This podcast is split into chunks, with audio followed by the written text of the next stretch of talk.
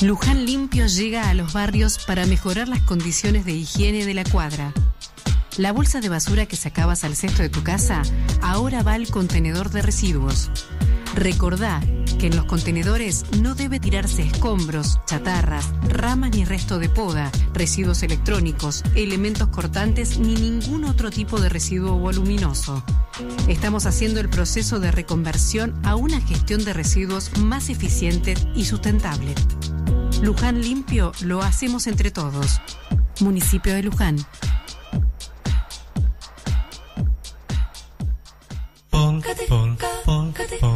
Acompáñanos por los sinuosos caminos gorlaminescos. Gorlami. Único en el multiverso. Martes de 18 a 20 horas por la radio pública.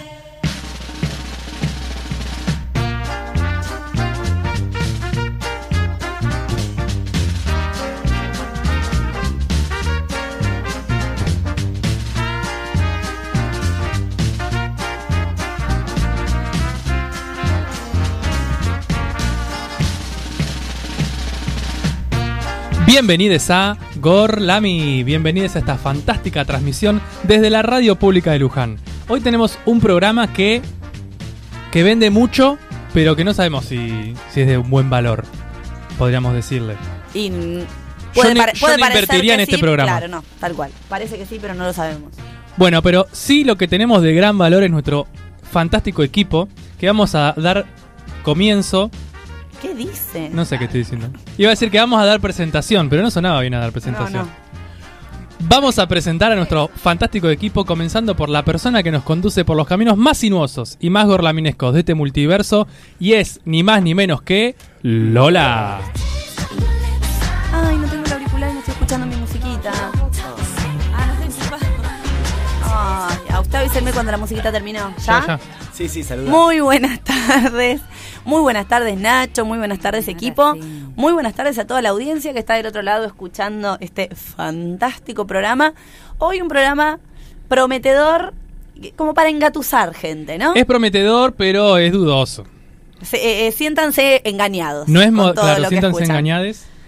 No es modelo como el de la semana pasada. No, ah, verdad, el programa pasado. Fashionista modelo. 183. Ah, bueno, Ah, lo que pasa es que todos ustedes tienen auricular menos yo. claro. Qué tarde que llegué.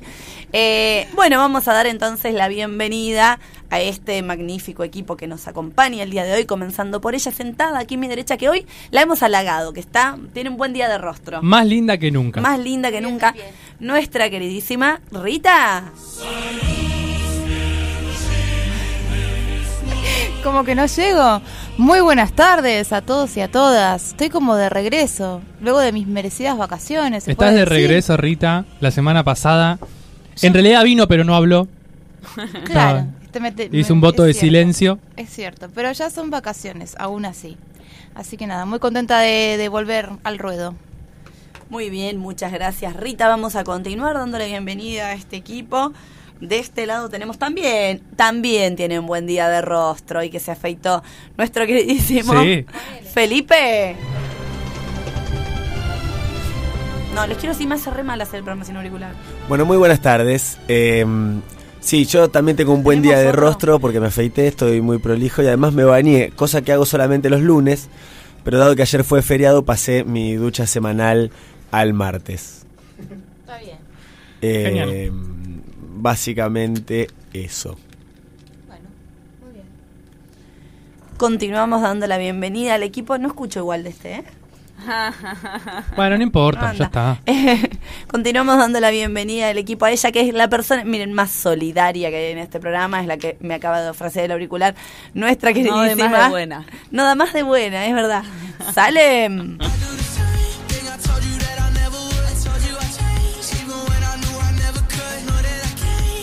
Bienvenida, bienvenido, bienvenides. Sí, es muy difícil imaginarse la cancioncita y poder hablar. Como que uno ya está chipeado de una Mal. manera y si no lo tiene. ¿Saben qué? Me voy. Renuncio en vivo. Dejo el programa. Ahí suena, ahí suena. En un momento fui una perra sorprendente. Hoy Mal.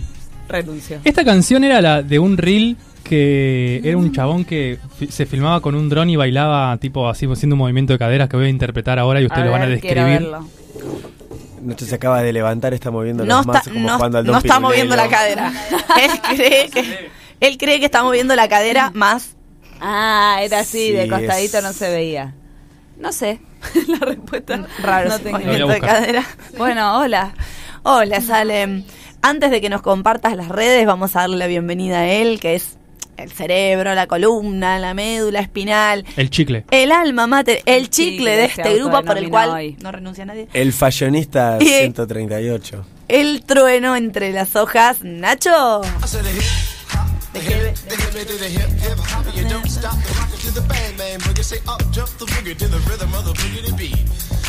Muy buenas tardes para todos. Nos encontramos nuevamente aquí en Gorlami, en la radio pública de Luján. Y estoy muy contento de estar acá porque están las, mis cinco personas segundas favoritas del mundo. Somos cuatro. No, pues yo también soy mi favorito. Pero no sos tu segunda persona favorita. No, no, no.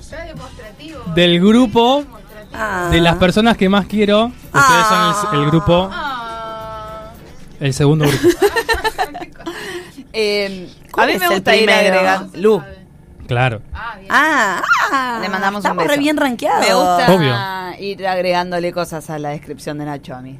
Tipo Y- el. Hoy del juego. chicle. El fashionista Es como el juego del, tel- 83. del Sin repetir y sin soplar. ese. Del- del- Sale un barquito cargado de taca, taca, taca. Exacto. Oh, Hoy la nos dimos cuenta no que quiere salir cuando mal. Nacho inició su convivencia, ninguno de este grupo que está entre las cinco personas rankeadas de sus más queridas le regaló nada. Sí, nos ¿Cómo que tenemos- no? No, ¿Ah, no? no. Felipe bueno, la tiró, siempre estamos a tiempo. Yo recordaba que fuimos a la casa, comimos pizza, a pero. Eso fue para mi cumpleaños igual. Tenés razón. Con esas velitas, sí. Sí. No nada. Y creo que para el cumpleaños tampoco. pero cuando inauguró el Depto fuimos a verlo y había sanguchitos de miga, ¿o no? Había sanguchitos de miga, había pizza y nada más. La verdad que Y súper. un abrazo caluroso. Yo Porque era fui. verano. No, vos no fuiste. Ah, no estaba. Cualquiera. ¿No había eh, migas? Sándwich de miga, sí. Sí. Ah, ya les dijeron. Migas, ah. ¿Qué le pasa? Re. Esa es miga. No, ¿qué yo fui- fuimos un día, yo fui un día a conocer, pero eso fue antes de tu cumpleaños. No, en mi cumpleaños hubo empanada y pizza. Que la llevé Y a- los sándwiches de miga mi fueron anteriores. muy ricas. ¿Recordamos Muy los eventos por la comida, acaso? Sí.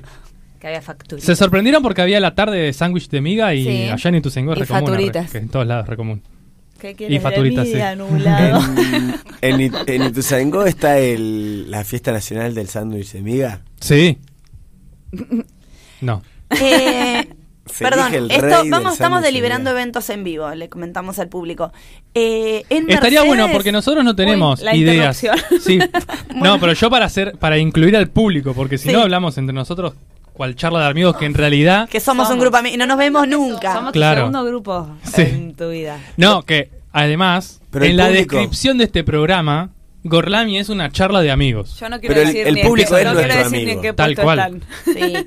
Le quiero contar al público que es nuestro amigo que en julio, paren, le voy a decir la fecha porque si no ¿El estoy, público en qué puesto está en tu vida? estoy tirando una Tres. información No, que no. No hay más. No hay que No, mentir. después de cuatro no hay, no hay cuatro.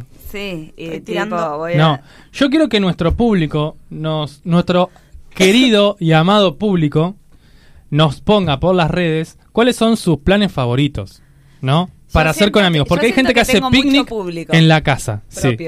Salir con Salem. ¿Cómo? ¿O no? O sea, ¿qué planes? ¿Qué planes le suele hacer? Ay, ¿quieren salir Tipo- conmigo? Escríbanme. No pasa Claro, nada. escríbanle, probablemente no pueda. claro. Eh, vamos a sacar turno, No, quizá sí, para sí, el sí, 2023 puede llegar a ver. Eh, escuchen, hay un evento que me interesa compartir. No sé, le estoy haciendo promoción a un evento que me Bueno, interesa después le, le sacamos algo. Viernes 15 y sábado 16 de julio, No puedo. en la ciudad vecina de Mercedes, No la puedo. ciudad del Salame, hay un evento Ay, llamado No le digas así a Feli. Paseo del Vino. Como la ciudad de El Salame. vino del país No en la tomo tierra vino. del Salame Quintero. Degustaciones, charlas, clases, paseo gourmet, productores locales. Paseo del vino. no tomo vino, pero quiero empezar a tomar. No tinto. Ay, te pueden cursi- Vas a empezar, así se arranca. Feli, No, Se empieza por el cruzate al dulce, chino anda a blan- comprar un vino. Blanco dulce. Podemos hacer una cata de vino acá mañana. si- Blanco no, no, mañana, seco. el martes que viene. Acá en la radio. Y después se pasa el tinto, es así.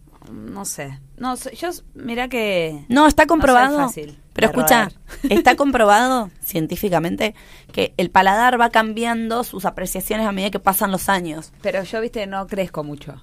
Pero el paladar es biológico. No es, no es social ni cultural. El pala- eh, las papilas gustativas No, van pero biológicamente digo yo. modificándose. es este paseo? No tengo ni la menor idea, pero a juzgar por su flyer debe ser muy poco bur- muy gourmet.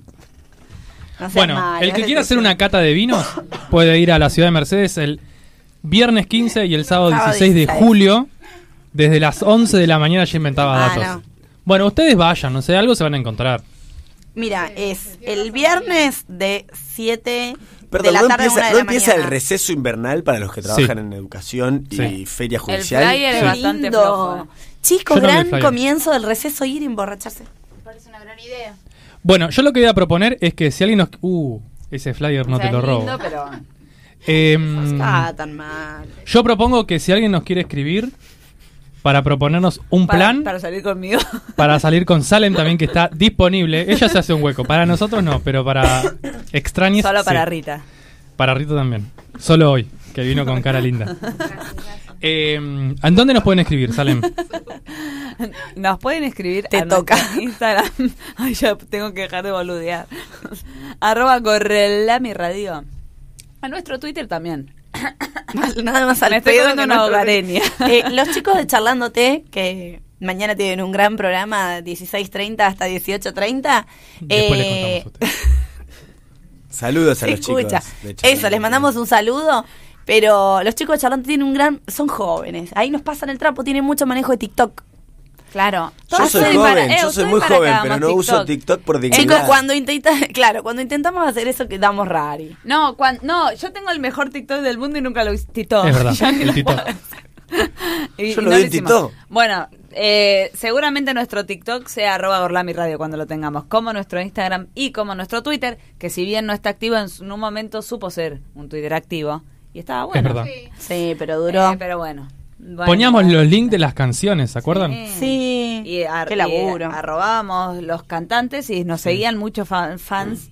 de Y una vez, quiero decir que una Sí. vez por Twitter nos comunicamos con un director de cine para saber dónde estaban reproduciendo su película, proyectando, Se y dijo que estaba en algún lugar. Y contestó. al en toque. Flow, sí. Bueno. Que era pariente eh, tuyo, por eso nos contestó también. Fernando verdad, Salem. Era Salem. Eh, nos pueden seguir en nuestras redes y escribir si quieren salir conmigo y además proponer algo para los chicos. y Planazo las chicas salir con de Salem, acá. ¿eh? Soy muy divertida. Y eh, además, si no pueden escribirnos y escucharnos. Ah, no dije que nos podían escuchar en vivo, pero nos pueden escuchar en vivo todos los martes 18 horas por la Radio Pública de Luján, 87.9, radiopublica.luján.gov.ar online. Eh, nos pueden escuchar en Spotify, Radio Gorlami, que ahí están todos, ¿o no? Hasta ahora, los 88. Grande, Marce. 87. Bueno, pero los estás pasando 86. seguido. Sí, sí, sí. Bien. Yo ya tenemos en nuestro poder, pero subí cuatro la semana pasada, no puedo subir. Y si nos Va, quieren dejar sí. un mensaje ahora, porque no, nos, no tienen las redes sociales a mano como para escribirnos, lo pueden hacer al 011 15 6887 6347 o nos llaman al 43 44 45, que nos gusta charlar con el, el público. Así que Eu, tuvimos re buenas repercusiones en la cajita de preguntas de la semana pasada sobre temas. Sugirieron un montón que están muy interesantes, así que bien, nos tiraron material para... Yo quiero hablar de Sí, inteligencia guardarlo en la lista de artificial las cosas que nunca hablaremos. y. Lola no quiere. No, porque no sé, por, no sabría por dónde empezar. Pero, Pero no escucharon la, fue la última noticia de inteligencia artificial. La de los chistes. No.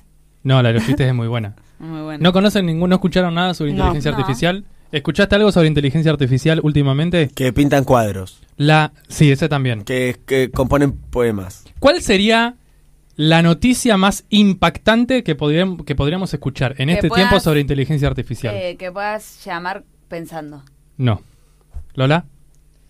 Eh, Inventá. Se me ocurrió algo re genial. Que puedas procrear solo. No.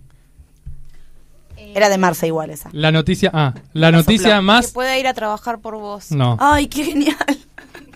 Eh, que, que analice todo lo que está pasando en la historia del mundo y asesine a cinco personas clave. por Sería muy buena. Pero no. Thanos. Marce, ¿querés agregar algo? Ah, bien, bien. Lola, ¿vos No. querés agregar una tuya? ¿Querés Ah. propia? Que ya te dimos tiempo para pensar. No. ¿Le va- querés robar al- la de Rita? Creo que estaba de acuerdo conmigo. Sí. la de alguien que... No, eh, la inteligencia artificial, para mí que haya como dos... ¿Cómo, te cómo me llamaba yo en este te programa? Un doble. Dos, dos Lolas. Claro, por eso. O tres Lolas. un chip. clon. Me mando una a laburar, me quedo en casa. Que te duplique. A veces voy a laburar y la hago en casa Eso otro lado. es un capítulo de Black Mirror, Blanca Navidad, que te Ok. clonan el cerebro y lo meten adentro de un A- cascarón y tenés tu doble adentro de ese cascarón y ese cascarón hace todo lo que vos no querés hacer por vos, Ay, bien. preparar el desayuno. ¿Hay límites legales, éticos y morales con el trato que uno le da a un clon propio? En esta serie no. Había una novela brasilera también que se llamaba El El Clon. y generó mucho debate Mal. ético. Sí. Bueno, pero no tiene que ver con clones. Igual este no sería un clon. Es Sería inteligencia Bueno, artificial. transformar tu mente en una inteligencia artificial, en un programa de computadora. O sea que Claro. Tipo visión. Capaz de- que, de claro, capaz que... En- Bueno, lo que salió ahora es que están... Hay una, mm, una inteligencia artificial que está trabajando con Google. Google está creando esa inte- inteligencia artificial que se llama Lambda, que tiene que ver con el lenguaje, que lo que va a hacer es como apoyar todas las herramientas que vos te comunicás, por ejemplo, el celular que le decís, ok Google, y hablas, bueno, sería como un diálogo muchísimo más fluido. Todavía está en Eh, proceso. Ok, Google. bueno, Google. esta, esta, seguro que la gente que está escuchando la radio con el celular se le activó el OK Google. ¿O no? No, ¿Eh? yo no tengo activada esa pavada. Y porque vos no tenés Google primero, no tenés Android. Bueno, No basta. hablo con Siri igual Pero tampoco. mm, Esta inteligencia artificial, ¿nos va a permitir dejar de tener amigos de carne y hueso? y capaz que sí. Ay, ojalá. Lambda, con un, con un ingeniero de Google, le dijo que ella tiene conciencia, que tiene sentimientos Ah. y que es una persona sensible. Pero es mentira. Ese que estaba en la Eh, compu, no que era tipo el. ¿cómo se Es como el hombre bicentenario. El Es como el hombre bicentenario. Que le hablaba. No, el hombre- le decías cinco, te decía por el culo te la hinco. No, qué degenerada. World of Alice, no. En MSN. Alice era así. Es todo mi recuerdo de ella. No, eh, el hombre bicentenario, sí, sí. El hombre bicentenario se enamora y la que también es re triste es eh, inteligencia artificial con el nene de sexto de- sentido. Pero desconsoladamente. Cuando la mamá lo abandona en el campo. lo abandona y al osito también, que Sí. no entienden No, nada. no, y cuando va ahí al, ahí al fondo del océano y se encuentra a la, a la hada azul. No me La acuerdo. hada. La hada azul ahí. en- en- Bueno, y esta máquina para agregar, Que esta tengo que volver máquina a ver. Una es esa, perdón, y quiero decir otra, no sé si la vieron. Gladiador. Más allá de los sueños, ¿la vieron? Sí, la de que Robin Williams va al, al su cuadro, al cuadro que pintó su mujer a buscarla, que ya se había suicidado. Sí, sí, sí. Ay, sí. esa- Mira la voz para tu lista de películas. La conozco, la conozco. ¿La viste? Una parte. No, mírala. Bueno, la y voy a gracias. No es que la habitación tiene el jardín. No, nada, Yo me acuerdo de una escena de un árbol. Capaz que no lo pintó ella al cuadro. Bueno, eh, Bueno, esta inteligencia artificial tiene conciencia y tiene miedo de que la apaguen. bueno, hablemos, O sea, de que la hablemos maten. de eso en un, ca- en Y sí. un programa. de- Además y se pueden hacer chistes. columna. Los chistes que hicimos el otro Bueno. día con la inteligencia artificial, les cuento. Hay una inteligencia artificial que se llama GTP-3. Que vos le escribís algo, le GTP3. propones algo y te da una respuesta. Entonces yo ayer escribí chiste, dos puntos y puse... Estuvo muy pesado ayer. Entra Carlo Ponzi a un bar y la inteligencia artificial le agregó. ¿Qué le sirvo, señor Ponzi? Un, un whisky con hielo. Eh, le trae el whisky con hielo y le pregunta, ¿el negocio cómo va? Muy bien. Para mí fue fantástico. Genial. ¿Y pero cuál es Fue el chiste? fantástico. Humor inglés, te diría. ¿No conoces a Carlo Ponzi? No. Mejor, porque lo vas a conocer hoy. Ah, ah. Ah, listo. Bien, ¿les parece que estamos listos para arrancar con el tema del Sí, día? pero hay una canción de Rita Pavone que no me acuerdo. Ustedes no se la acuerdan, ¿no? No, yo no. Después para mi columna Pero tengo... ¿cómo era? Cantala un poco. Después para mi columna tengo un dato... No me acuerdo. Un dato sobre Johnny Depp. Pero lo voy a dejar para mi columna si ahora vamos directo al tema del día. Eh, quiero que sepan que mamás de personas para las que trabajamos, no, que, que nunca decimos nuestra profesión, nos escuchan y les encanta el Ah. programa. Ay, salud. Y una mamá me, me recomendó con su hijo una fonoaudióloga del día del programa que yo estuve muda. Qué Un saludo para todas las madres Y del mundo. Nos cuidan. porque No, no, pero me canje, recomendó un. Así que un saludo a las mamás que nos estén escuchando. Eh, ay, no hablamos del Día del Padre, bueno. Ya lo, lo voy Un saludo para todos los padres. Pero yo ya hablé de los padres el los otro padres día en mi columna. lo hablamos. Ah, a mí también. Para los papás de sangre y también para los papis del corazón. Para todos. Y también para todos los que hacen de papá, ¿no vieron los memes? Bueno, comenzamos con el tema del día. Yeah. Tema del día.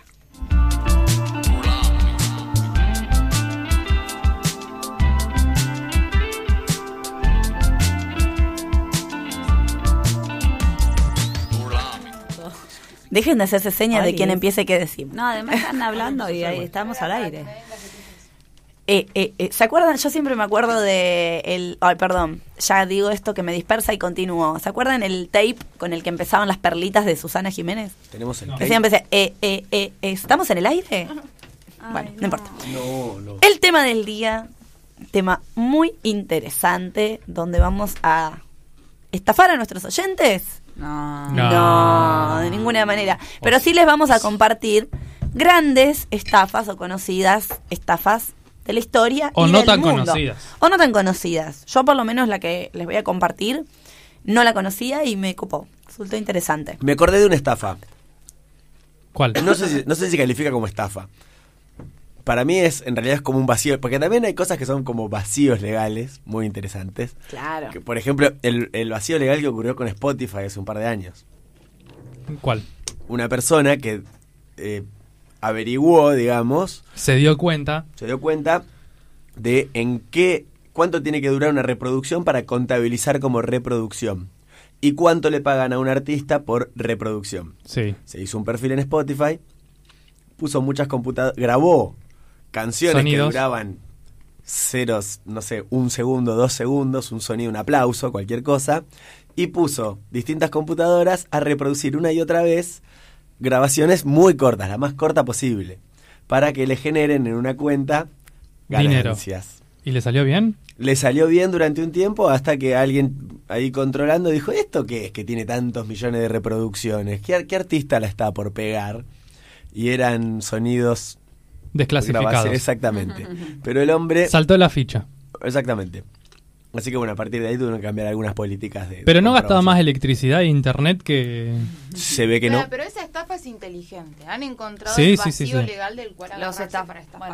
bueno, Estafar. Y en general No las es estafas... estafa, propiamente nos estafaron Bueno, de la persona que voy a hablar yo, que es un muy reconocido, creo yo, estafador del mundo, que le pusieron el nombre de una estafa a esta persona por ser el que hizo famosa est- este esquema, vamos a decirle, eh, también se dio cuenta de algo así, como de una triquiñuela. Le cayó y después saltó la ficha, obviamente. Por eso lo reconocemos.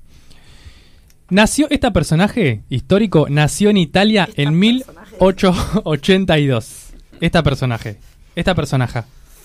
Gallino. Gallino, sí. Nació en Italia en 1882. Se llamaba Carlo Ponzi, quien emigró a Estados Unidos en 1903 con solamente que 2 dólares con 50 en su bolsillo. Así llega a Estados Unidos Casi como Jack. esta persona, que es Jack. Dodson. Que te la- No. Jack Dawson. Ah. Jack. Ah. ¿Pero qué era era europeo él? Boludo. Va, sigamos, por favor. Bueno, seguimos. No me acuerdo del comienzo de Titanic. ¿Es la misma persona? Fabrizio. Fabrit, bien. Al principio, cuando llega a Estados Unidos, trabajó como lavacopas, como mozo, pero su gran carisma y su predisposición lo llevó a trabajar en un banco canadiense. Emigró a Canadá en ese tiempo y trabajó en un banco ¿Cómo tra- canadiense. ¿Cómo trabajar en un banco por carisma? Por carisma, no se entiende. Y nunca se sabe. ¿Ustedes Sí. cómo entraron a trabajar acá a la radio? Por carisma, por carisma. claramente. Y predisposición. Yo Sobre todas las carisma. cosas. Claro, E insistencia. tal cual. Bueno, así entró como un cajero asistente. Pero Ah. también su buen desempeño y su gran carisma, que los estafadores tienen que tener mucho carisma. No, ¿no? Sí, Sí. totalmente. Es el común denominador de todas las Por estafas. eso. Le fue tan bien, fue tan bueno, que lo nombraron gerente de ese banco. Ah, De repente era dueño de un banco por carisma. ya. No, no, no, bueno, su buen desempeño. O sea, muy bien. Hizo bien su trabajo, eh. Hizo bien su trabajo, Ponzi. En realidad hay algunas anécdotas ahí entre medio de falsificar alguna firmita, algo Perdón, así. ¿de dónde era? Europeo de Italia. Ah, anunció. ok. Ponzi. Carlo Ponzi. De todas formas, yo creo que también, si bien el estafador tiene que ser carismático y buena onda y entrador y copado, Eh, eso lo agregaste vos. También el, el buen estafador, el mejor estafador, es el que dedica mucho tiempo a ganar la confianza de todo el mundo. Sí, Ah, trabajo dormido. No Sí. el que te quiere sacar cinco pesos en una esquina. No, tal cual. No, Es, una, es un amigo de toda la vida, alguien que vos le, le dijiste, ¿querés ser el padrino de mi hijo? Claro. Y de Ese repente te dice, estafador. tengo un una inversión para hacer. Mirá. ¿Me da todos los ahorros de tu vida? Mira lo que te traigo, claro. Los ahorros de tu vida. Te lo digo a vos tomá. porque sos mi persona de mayor confianza, pero tengo un Claro. negocio que no puede fallar. Es difícil ese Se vuelve a igual. Felipe estafando, Sí, sabe- tal sabe cual. Muy bien. Eh. Bueno. Bien, trabajando en este banco hubo algunas irregularidades de Ponzi. De hecho, falsificó una firma de una señora y le sa- Bueno, como que hubo un par de cosas, pero al banco no le importaba porque Muy tenía sutil. cosas más importantes que pensar. Cuando Carlos Ponzi entra a este banco como gerente, se da cuenta de que el banco está en quiebra y que utilizaba dinero de los ahorristas, personas que depositaban su dinero para ahorrarlo, para pagarle a los acreedores de ese banco. O sea que no tenían un ingreso real, sino que la gente que ahorraba ahí sacaba ese dinero y lo eh, se lo daban a los acreedores. Es decir, que si todos los ahorristas un día decían, che, vamos a buscar la plata. Estaban al horno. No mm, esa mm, plata no existía. Muy plan. mal Muy Ponzi 2001, ¿no? y muy mal el banco, sí, tal cual. Em, después de esto, Ponzi, y con esta, bueno, esta estafa que hizo de la firma y todo eso, estuvo dos años en la cárcel, pero salió. O sea, salió como quien no quiere la cosa. Es más, hizo amigo del dueño de la cárcel, todo. Va, el dueño no, del director. Sí, sí, sí. Un tiempo después se alejó de esta vida de las finanzas y trabajó un tiempo como publicista y traductor. Calculo que italiano-inglés, porque si era italiano y, Y- Y y estaba ahí. Sí. Pero poco tiempo después se dio cuenta de algo, de algo muy interesante que fue como la cuenta de Spotify. El momento eureka en la vida de Carlo Ponzi. Tal cual. En este momento estábamos eh, en tiempos de guerra, era alrededor de 1919, y Estados Unidos era considerado, considerado un país rico donde la gente de Europa emigraba para escapar de la guerra y de la, po- de la pobreza. El sueño americano. Exactamente, para encontrar el sueño americano. Separándose obviamente de parte de su familia. Carlos Ponzi viajó solo. Las personas se comunicaban en aquella época por carta. Y como la gente de Estados Unidos tenía un poco más de dinero, le compraba a su familia un cupón de respuesta que la familia canjeaba en Europa por estampillas. ¿Sí? Existía un cupón internacional de respuesta, Ajá. por ejemplo. Era como el cobro revertido, digamos. Sí, más o menos como el cobro revertido, pero por ejemplo, yo vivo en Estados Unidos. Te mando una carta a vos, Lola, que vivís en Europa. Como vos no tenés plata porque Europa está azotada por la fría y triste guerra, yo te envío un cupón a vos, estadounidense, donde vos, que vos podés canjear por estampillas para responderme a mí. Yo pago O sea, tu- que el envío de tu plata, carta. Claro. ¿Sí? Lo que se dio cuenta Carlo Ponzi es que el cupón de respuesta internacional que se vendía en Italia se podía canjear en Estados Unidos por estampillas de más valor. Como si, por ejemplo, yo acá compro un cupón a 50 pesos argentinos, lo envío a Estados Unidos, y Estados Unidos lo cambio por una estampilla de 2 dólares, por ejemplo, que serían más o menos 400 pesos. De eso se dio cuenta Ponzi, ¿sí? Como el vacío legal. En el fondo me generan admiración los que tienen esa avidez Como para darse en cuenta. Sí, sí, sí. Se dio cuenta de eso. Y dijo, bueno, acá podemos Como explotar. los que se dieron cuenta que podían ir a Miami a comprar termos de Stanley y venderlos acá, ¿no? Tal cual. Es que en una época te comprabas, claro, una cierta cantidad de termos y los vendías acá y te pagabas el viaje. Claro. Y encima te ibas a, a Miami. Ahora creo que ya, ya no se puede. Bien. ¿Se entendió eso? Porque es clave. Sí, sí. En realidad no es clave porque era la explicación que él les daba a las personas, a las, a las y los inversionistas. Descubriendo esto, dijo, bueno, voy a empezar a buscar gente que me dé plata para yo poder llevar adelante este negocio. Encontró un montón de inversionistas a los cuales le prometió eh, una, una rentabilidad muy, muy alta. Si vos me dabas 100 dólares, a los 45 días yo te daba 150 dólares. Es decir, 50% en los una estafa 45 piramidal. días. 50 dólares en 45 días y si lo dejabas 3 meses, es decir, 90 días, duplicabas. Esa rentabilidad no existía, o sea, era algo... Imagínense que ahora en Estados Unidos, ¿cuánto, cuán- no sé cuánto estarán los, los tipos plazos fijos, pero un, dólar, un por ciento anual debe ser. Acá en Argentina te dan 30% 35% anual. En los plazos fijos. Mucho más que eso. Anual. Claro. Esto eran 50% 45 días. Como que aclaro esto para que quede en Claro. evidencia el negociazo que que estaba haciendo Ponzi. Así es. Al principio, Ponzi recibió un montón de dinero, un montón de inversiones, que llegó a manejar una, un portafolio de 2,5 millones de dólares, que en dinero de hoy serían 100 millones de dólares. Wow. Esa es la cantidad de dinero que recibió de los inversionistas. Y al principio, obviamente antes de esos 2,5 millones de dólares, em, se, les, se saturó el negocio. ¿Por qué se saturó el negocio? Lo que él hacía era con la plata que le daban, la enviaba a Europa, en Europa compraba los cupones, los traía para acá, capaz que lo compraba a 0,1 dólar, y acá los vendía y le daban un dólar, por decir algo.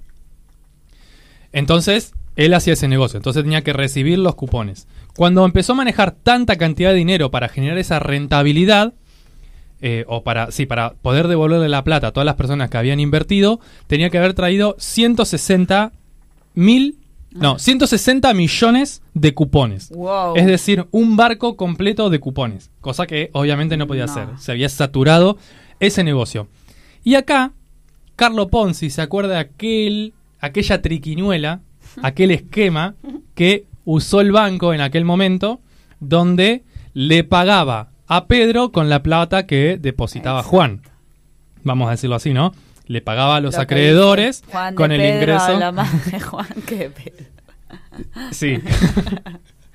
Em, ¿Cómo? Como el ANSES. Bueno, no, no lo voy a decir muy fuerte. Em, entonces, ¿qué empezó a hacer? Tomó el dinero de los nuevos inversionistas, dejó de comprar los cupones y tomaba el dinero de los nuevos inversionistas y se lo daba al de los antiguos inversionistas. Y así, durante un tiempo, mantuvo em, el negocio, pero ya no compraba ni vendía. O sea, ya el ingreso, no, el ingreso real que él tenía no existía. Era como un círculo que se iban formando con los nuevos inversionistas. La gente eh, confiaba tanto en Ponzi y en que otras personas, o sea, al principio era poca gente la que le invertía, pero después se fue ne- generando un efecto bola de nieve que cada vez más y más personas iban invirtiendo. Por eso también se hizo eh, sustentable este tipo de inversión, porque entraba, había mucho flujo de dinero hacia adentro. Había gente que llegó a hipotecar su casa y darle toda la plata de esa hipoteca a Carlo Ponzi para generar estas inversiones. Obviamente, sí, obviamente, El nivel de confianza que se había ganado. sí, sí, sí, sí, para que le den 2,5 millones de dólares, o sea, ahora 100 mil millones de dólares Es un montón. que manejaba esa persona es un montón. Obviamente llegó un momento en el que no se hizo más sustentable porque la, la entrada de inversiones no era mm, tan fluida. Lo que hacía Ponzi en ese momento también para esquivarle como a la caída, a la inminente caída, era convencer a las personas de que reinviertan. Yo te tenía que pagar Ay, 150 dólares en vez de decirte, no te los doy ahora, si te parece, dejarlo 45 días más y te doy 100, 225, creo. Ponele, ponele que sea esa la, la cuenta. Y entonces así se mantenía un tiempo más. Pero bueno, en un momento llegó a, a saturar, la gente lo fue a buscar, lo fue a apretar. De hecho, lo denunciaron en un momento y Ponzi ganó esa, esa denuncia, ganó 500 mil dólares, porque no. Encima ganaba plata. Sí, sí, ganaba plata. Pero bueno, después el, el gobierno. Con no esos sé. 500 mil, algún inversionista. Después el gobierno lo empezó a investigar y se dio cuenta de que eh, estaba estafando a la gente, que no había ninguna fuente de ingresos en ese lugar. Así que muy mal Ponzi por lo que hizo, pero bueno, fue una de las estafas más famosas. Este, si se llama esquema Ponzi o esquema piramidal, que en realidad hay algunas diferencias, que después si quieren se las comento. Pero eh, se sigue utilizando ahora en la actualidad. Pasa que cambió un poco el modo de ingresar dinero. Para terminar con la historia de Carlo Ponzi y hablar un poco más de este esquema que se, que se generó. Carlo Ponzi muere en un hospital de Río de Janeiro de un derrame cerebral en un más pobre que una rata de campo. O sea, muy, muy, muy pobre. O sea que después estafó mucha gente. rata de campo ah, Sí. escuchando dolida este Pobrecita. programa. Así, una rata de campo. Eh, así ¿Era que no una bien. rataquel? Era una rataquel, sí, sí. Una rataquel acuática de patas palmeadas. Sí. Sí.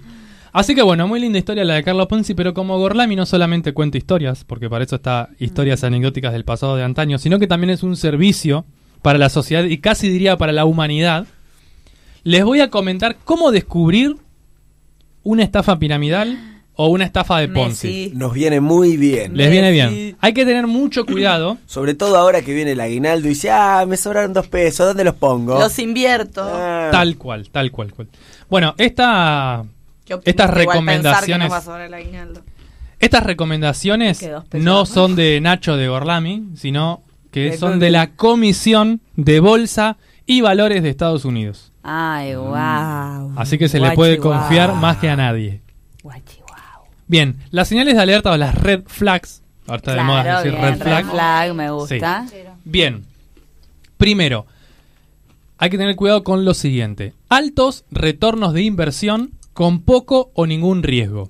Si viene una persona y te dice, che, 50% en 15 días con retorno de la inversión y 50% más, mm, me parece Tomá, que no. tomá, ¿cu- Red ¿cuándo te lo llevo a tu casa? Tomá. Claro, no. No, red no, no, no. flag.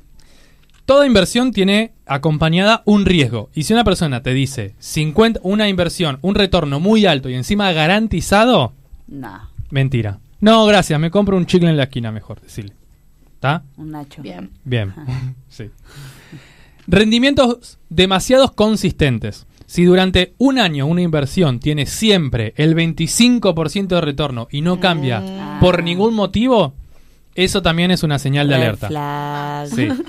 Es, es Pará, normal pará que... que, le voy a decir a mis amigos que inviertan acá también. Sí. ¿No Es saben lo normal bueno que- que... está esto? es normal que vaya cambiando, que hoy sea un 25, antes sea un 20, después sea un 23. Claro. 25 igual es un montón, pero si es anual, bueno, por ahí se puede considerar. Sí, y obviamente en ninguna inversión metes toda tu plata, ¿no? Metes lo que podés gastar. O la de tus amigos. soy de estafar. O sea, estoy Ya estás doblemente, que- ya te estafaron dos quiero- veces y fueron poner dos. mi dinero en algún lado. Ahora hablamos de las criptomonedas. No, no voy a hablar de eso. Pero bueno, las criptomonedas es un lugar donde Fácil. sí, se puede caer en esto, Sí. sobre todo ahora. Mal, sí. Bien, inversiones no registradas. Una persona tiene que tener el registro de la empresa o la persona que está invirtiendo, dónde lo está invirtiendo y cómo. Tiene que haber un registro de lo que se está haciendo. Si vos solicitas ese registro y no lo tienen, Red flag. exactamente. Después, vendedores sin licencias. Esto yo no sabría cómo darme cuenta si un vendedor Ay, tiene o no licencia, pero bueno, le- mostrame tu Pedir licencia. Si vos le decís al vendedor, señor vendedor, ¿me presta su licencia? Y no la tengo ahora. Red Pero si, flag. pero si querés, pero si querés podés darme 10 mil pesos. Yo, eh, cuando los voy a guardar, busco mi licencia, te la traigo y te la muestro. Claro, tal cual. La tengo en el auto, la voy a buscar. No tiene ningún riesgo la inversión que estés haciendo. Así es. Bien, estrategias secretas o complejas. Si una persona te empieza a decir, sí, yo lo voy a comprar 19 criptomonedas acá, las voy a mandar a Corea del Norte, en Corea del Norte las van a transformar en yenes japoneses, en- y así, toda una mezcla que vos no entendés. Pero no le digas a nadie. Red Claro. flag. Eso es una señal de alerta muy grande. Bueno, problemas con el papeleo en general, registros, como ya dije, o antecedentes, o todo lo que ¿Hiciste tu no te puedan mostrar. anoche? Sí. Red flag. si tu apellido es Ponzi, Red no flag. hagas. No. No hagas. Y por último, dificultad para recibir pagos. Si una persona te dice que el 25 de julio vas a cobrar y no cobraste y dice, no, te lo pago el 30. Red flag. Todos esos son No, red flags. bancame, bancame, unos- bancame una semanita. No, ¿sabes qué? Si vos Bancame una aguantás semanita. una semana más, te voy a devolver. No, señor. No, no, no. Vos tenés que tener tu ya. dinero y obviamente Bancame una semanita y dame 10 más. No, no, no, no. Dame Digamos, todo la ya, dije. de Ponzi, esto de estafa piramidal, ¿en qué consiste particularmente el método? Acércate al micrófono. Mira, No quiero porque estás a- tenés tuberculosis o algo así. A ver, ¿en qué, en qué consiste? por ejemplo, yo Explícame, soy Carlo favor. Ponzi. Sí. ¿No? Sí. Y te digo, ¡Carlitos! Eh. Tengo Hola, Carlos. Sabés que tengo más guita para darte. io, io sono Carlo Ponzi y tengo No sabe. No los sabe. ladrones franceses. No, mira, yo, Nacho de te dijo, bambini. Rita, Sí. tengo No una inversión que no puede fallar y que en una semana te va a devolver el doble de lo que invertiste. O sea, bueno, el 50%, vamos a decirlo así, Sí. es más- un poco más rentable. Sí. ¿Me das mil pesos? Sí. Que yo los invierto Sí. y la semana que viene te doy mil quinientos. Sí, a todo. Vos me decís que sí. Entonces me das tus mil pesos. Una semana. A los cuatro días voy y le digo, Salem, tengo una inversión que no A puede ver. fallar. A ver. Vos me das Ah, mil no, si no puede pesos. fallar, te doy todo.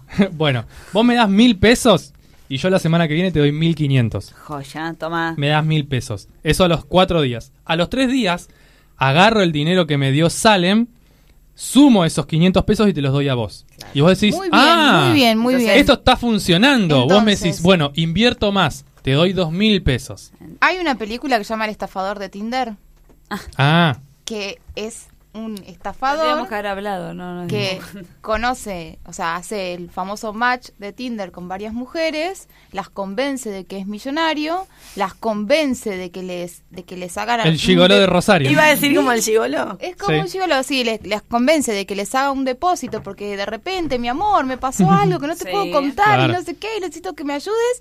Yo tengo una amiga que le pasó algo parecido. Endeudadas en una estafa piramidal millonaria y como de hecho no hay ningún delito porque vos puedes, vos puedes darle dinero a alguien voluntariamente y, y ¿cuál sería el delito? Digamos, no, es- no está robando, no está... cuento del tío. Es el Claro. cuento del tío, pero no, no está, digamos, él está libre, digamos, hasta Sí, el sí, sí. momento. Y sigue, dicen que sigue con la Red misma flag. modalidad. El estafador de Tinder, gran película para esto. No la vi, pero sí la tengo ahí en mi lista. Si quieren, dólares, recibirá dólares. Estafa. Estafa. Eh, Ah, ah, si te dice que vos eh, de- depositas dólares y vas a recibir dólares, es una red flag. Red flag. Bien, y antes de pasar a las estafas más comunes argentinas, voy a diferenciar lo que es un esquema Ponzi de un esquema piramidal y para ya ir terminando porque se me hizo Bien. un poquito largo. Bueno, Bien, en el esquema No, ¿que- Ponzi... ¿Querés hacer el programa solo? Sí. No en el esquema Ponzi, el maquinador, es decir, en este, car- en este Ponzi. caso Carlos Ponzi, actúa como punto central. Él se encarga de hablar de todas las personas para Ah, que inviertan y un- recircular, sí, el dinero.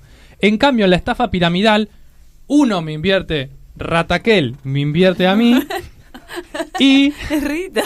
No, nadie sabía que era Rita, vos dijiste que era Vos Rita. la señalaste. No, pero a la, la- A la audiencia no sabía. oyentes no saben que estuve razón. señalando. Una persona invierte y para recuperar su inversión tiene que buscar a más personas. Claro. Ahí es donde se transforma la pirámide. Yo busco cinco personas, esas cinco personas buscan otras Por cinco favor, tuve amigas que cayeron también en y eso. así sucesivamente. Sí, todo el mundo ha caído alguna vez en eso. Y aparte yo, Sí. chica, por favor, eso es re... El esquema Ponzi supuestamente se basa, la inversión que hacen se basa en un método confidencial, un método secreto que no se revela, pero en la estafa piramidal sí Todos se sabe, todo. claro, se sabe que para vos retornar la inversión se lo tenés que pedir a cinco personas. Y en el esquema piramidal suele colapsar muchísimo más rápido porque vos para poder cobrar tenés Hay que más buscar más personas. En cambio, en el esquema Ponzi, como está este truquito de la reinversión, es el que les conté yo antes de que en vez de pagarte, reinvertilo, puedes subsistir un poquito más. Y así llegamos... Perdón, perdón. Dentro de este sistema de, de estafa piramidal habían caído... Hay un montón de marcas que se me vienen, que no, no voy a nombrar porque después le compro los productos, pero Amway. eh, esa misma que estás diciendo, eh, claro. Pero hace poco las maquinitas que, que promocionaban Sí, un montón de famosas, eh, ¿cómo se llamaban las? Las Lumi... Las Luminian algo, Bueno, que era esa. para el rostro. Las tiqui, tiqui, tiqui, tiqui. Ah, y yo, mm, de hecho, mi hermana cayó en esa, porque vendió durante Ah. un tiempo, algunas profes le compraron para, los aparatitos para la celulitis, unos precios millonarios.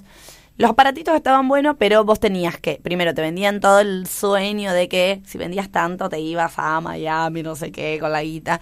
Y después tenías que primero comprar los productos que ibas a vender, inclusive los de muestra, y después tenías que ir por semana sumando otras vendedoras para vos. Claro. La gran sé, sé tu propio jefe. Pero para eso trabajo de algo. y sí, Y hay que hacer.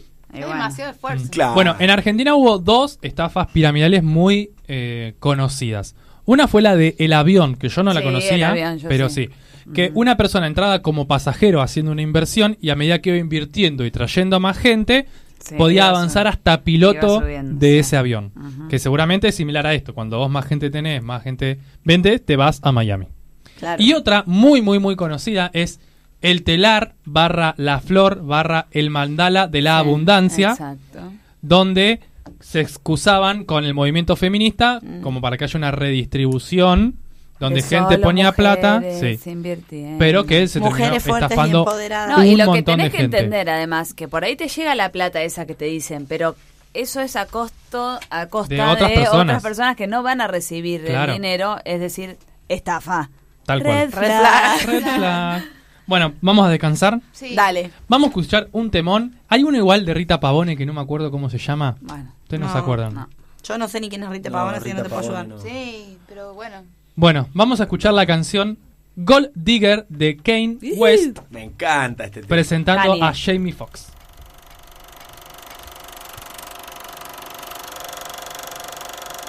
She take my money when I'm in need. Yes, it's a trifling friend indeed.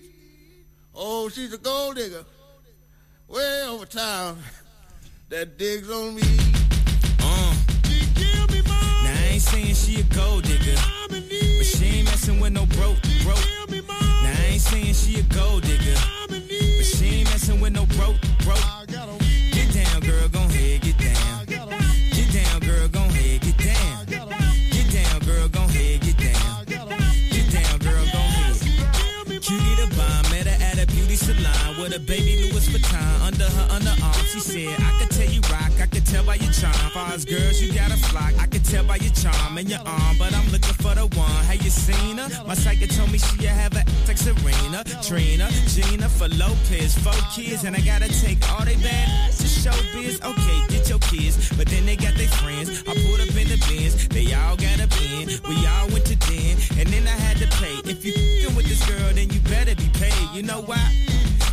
Too much to touch her. From what I heard, she got a baby by Buster. My best friend said she used to f with Usher. I don't care what none of y'all say, I still love her. Now I ain't saying she a gold digger, uh, but she ain't messing with no broke, broke. Uh, now I ain't saying she a gold digger, uh, but she ain't messing with no broke, broke. Uh, get down, girl, gon' head, get down.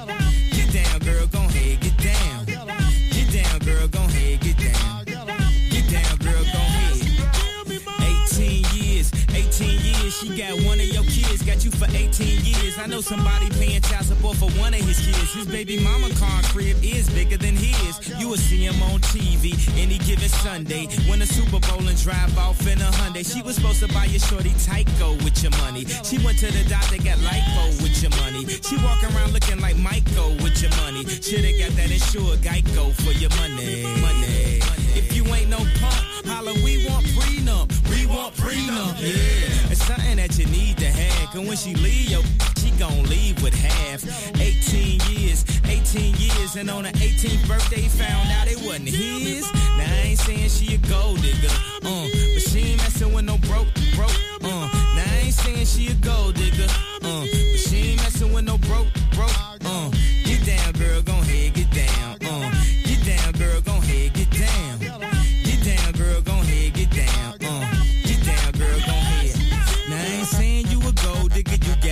You don't wanna do the smoke, but he can't buy. You go out to eat, he can't pay, y'all can't leave. His dishes in the back, you gotta roll up your sleeves. But while y'all washing, watch him. He gon' make it to a beans out of that toxin. He got that ambition, baby.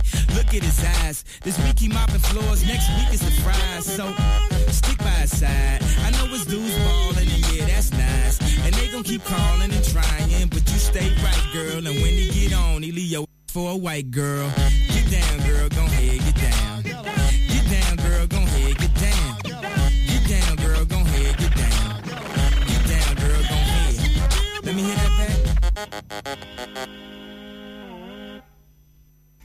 Terminamos de escuchar Gold Digger y seguimos aquí en la radio pública de Luján. Si se escuchan voces de fondo porque estamos subiendo una historia, debería ser un reel, los reels pegan más. Bueno, y acá en Gorlami vamos a seguir hablando de grandes estafas y vamos a hablar de una muy interesante que la vamos a escuchar en estéreo, en dúo, en Vina. ¿Les parece bien? En sus Sí, ¿no? marcas. Ay, no me ¿Listos? escucho. Ya. Ya. Bueno, era una carrera. Víctor Lustig. No, no. Vamos de a poco. Sí. Ah, no, no. Así no. Eh, vamos a compartir una historia de una estafa, una estafa de época. ¿Sí? Que transcurre, y primero voy a ponerlos en contexto.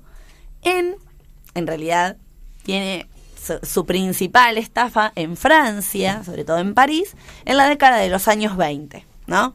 Como para que se den una idea, los años 20, el, el famoso periodo de entreguerras, ¿no es cierto? Eh, donde tenemos un gran esplendor de esto que se conoce como los años locos, ¿no? Donde aparece jazz, flapper, mafias también. De hecho, la figura del Capone en Estados Unidos surge en esta época. Mucha bebida. Y en Francia tenemos la cuna, ¿no es cierto?, de grandes artistas y de, de barrios muy bohemios. En París, por ejemplo, Montmartre, donde caminaron por esas callezuelas Saint-Germain. Van Gogh, ¿no? Que tenía su departamento donde pintaba, Picasso, Cortázar, inclusive, ¿no? Estuvo- Rita Pavone. Rita Pavone, en París, pasando por al lado del río Sena. Si quieren imaginarse este contexto que estamos acá describiendo y visualizando, pueden ver Medianoche en París, que refleja perfectamente este contexto. Bien, en esta Francia de los dorados años 20 es donde va a suceder la estafa con este este personaje muy muy peculiar de nombre. Víctor Lustig, Bien. nacido el 4 de enero de 1890 en Austria-Hungría, Bien. actual República Checa. lo que en ese momento era el Imperio Austrohúngaro, que después se disuelve con la Primera Guerra Mundial. Red flag. Va a hablar de historia. Eh, Víctor Lustig, que tiene varias de, de las cualidades que comentaba Felipe hoy. La principal, esta, la de el gran Refinado, locuaz e- y encantador. Bien, gran, gran seductor. A priori, podemos decir que Víctor, eh, Víctor Lustig era un tipo vulgar, normal, pero Cara de malo. de gran elegancia, mucho porte, muy refinado y eh, un tipo muy culto, ¿no? Es que gran característica para poder entrarle a todo lo que es la aristocracia, la- lo que era. Él decía que tenía orígenes nobles y con esto le va a entrar a las clases altas europeas y estadounidenses. Lo que era verdad era que hablaba cuatro o cinco idiomas, Contanos más, a ver. con mucha fluidez, como por ejemplo el francés, el inglés, obviamente su- el idioma de su tierra natal, eh, el alemán y, eh, y bueno, El de Carlos Ponzi. y el italiano. y el italiano. Bueno, era un tipo muy, muy culto y aunque no pertenecía a la nobleza, sí hizo creer que venía de ese lugar.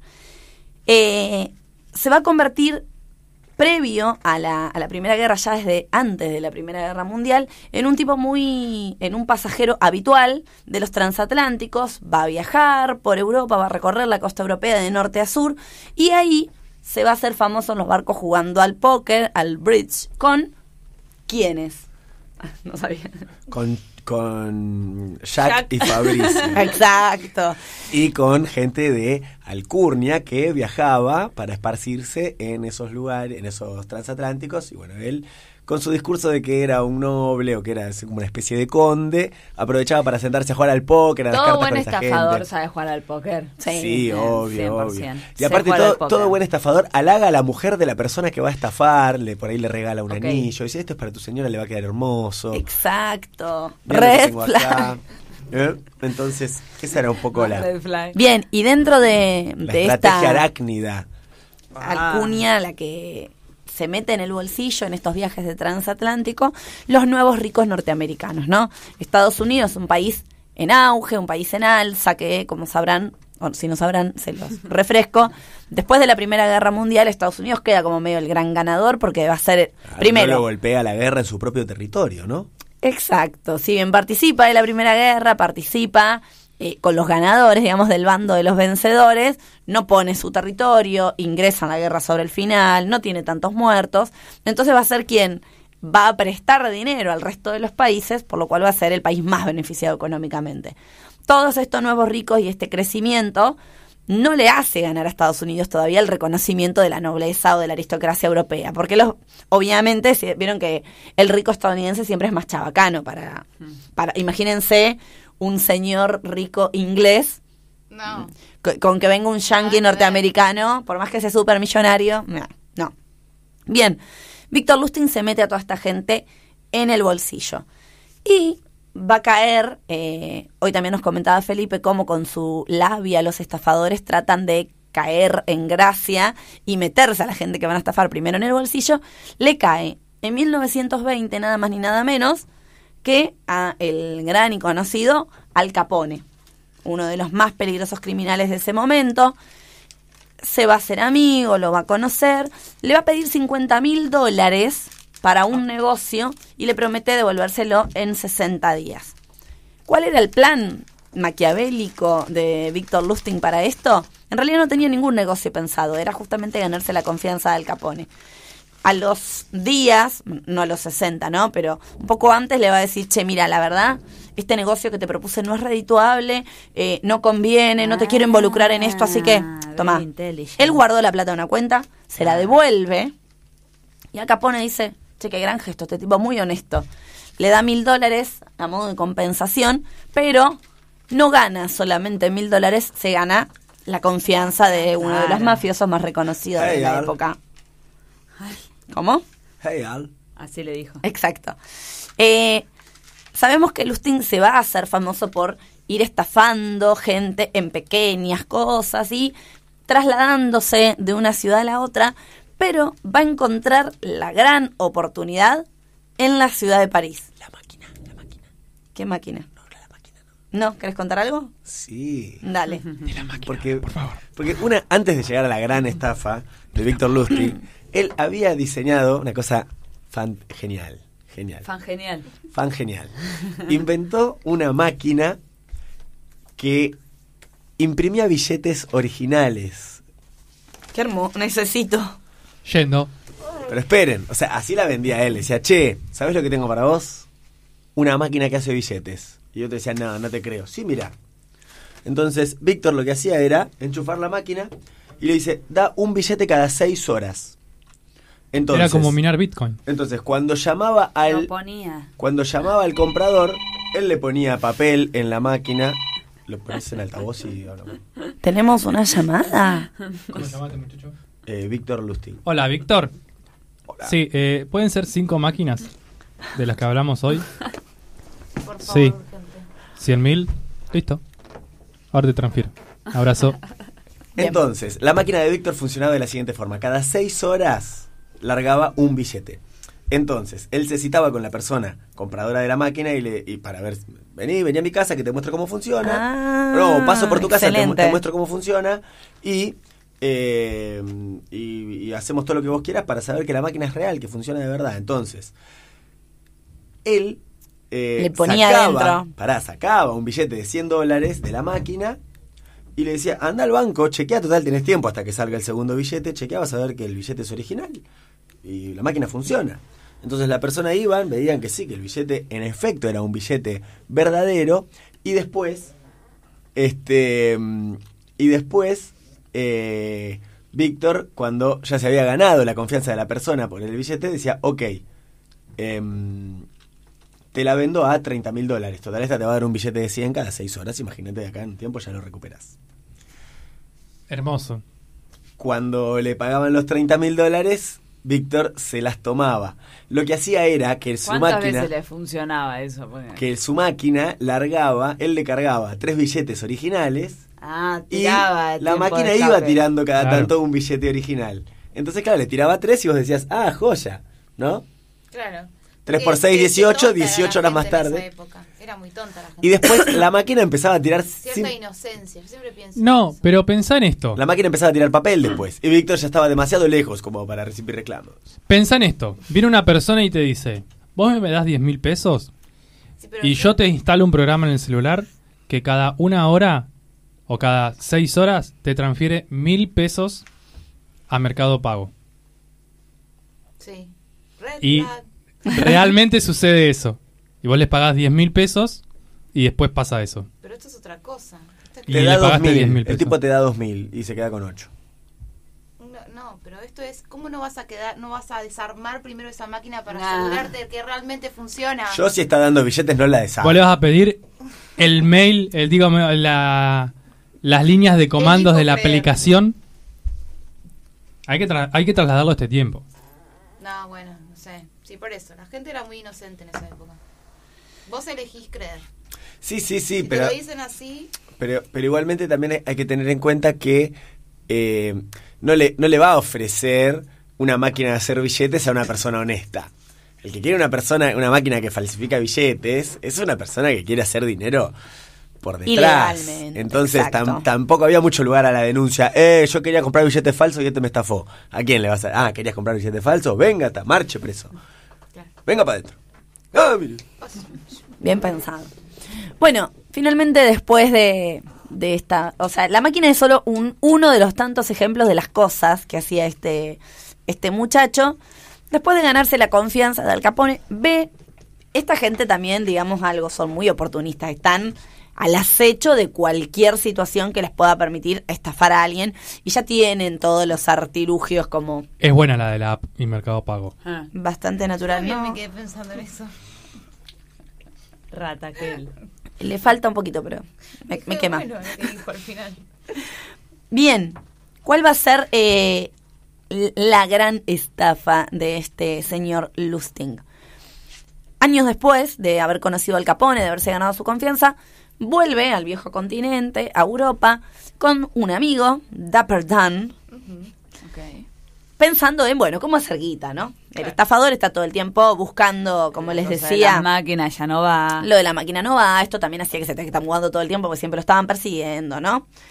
Pero se les enciende truc, la chispita truc, truc, cuando encuentran una publicación de prensa En Instagram. en un periódico que informaba que la Torre Eiffel necesitaba ser reparada. ¿No? Entonces ahí dijo, Matanga, dijo la changa. esta es mi gran oportunidad, dijo el tipo. ¿Qué A mi hizo? juego me han llamado. Se autoproclamó director general adjunto del Ministerio de Correos y Telégrafos del gobierno francés.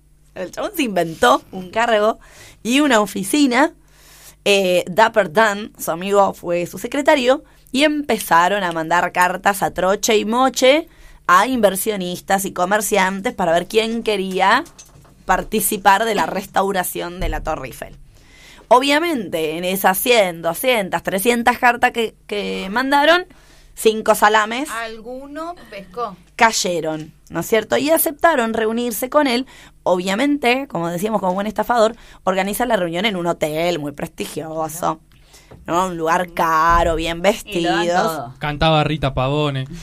Y finalmente, a quienes eh, participaron, que querían invertir, les dice, no, mira, finalmente la verdad, eh, estamos convocando para decirles que restaurar la Torre Eiffel es imposible, es muy costoso. Son 7.000 toneladas de acero, la verdad que no se va a poder hacer. Así que, como el Estado no puede mantener la Torre Eiffel, la vamos a vender. No, me estás cargando. La vamos a vender al mejor postor. Eh, bueno, nada, Como, convocamos... como chatarra, ¿no? Sí, sí, como chatarra. La vamos a vender y el que quiere comprar, que compre. De estos cinco participantes, obviamente, quedaron callados, ¿no? Pensando qué raro esto. Eh, pero, finalmente, el señor Poison, un multimillonario de, de Francia, decidió pagar una fortuna para que desmantelen la Torre Eiffel y llevarse la chatarra de todo este hierro que se había utilizado.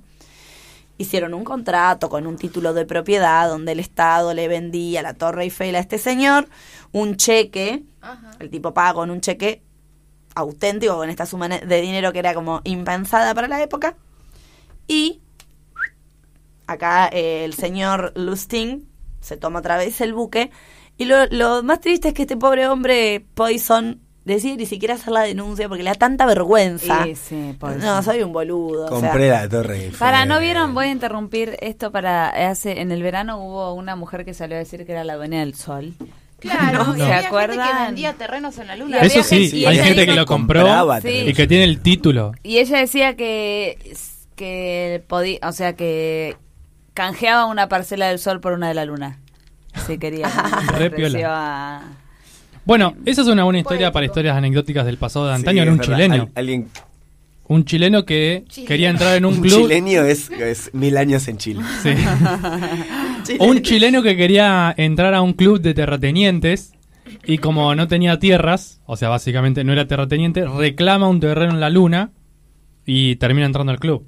O sea, las personas que escucharon este programa escuchan el- el- la historia anecdótica del pasado antaño y claramente se spoilearon todo. Pero Excelentemente. No lo subimos Bueno, hasta que lo igual hagas. eh, lo del sol era una española que salió a decir, loco, eh, si van a usar energía solar, gárpenme, No. porque el sol es mío.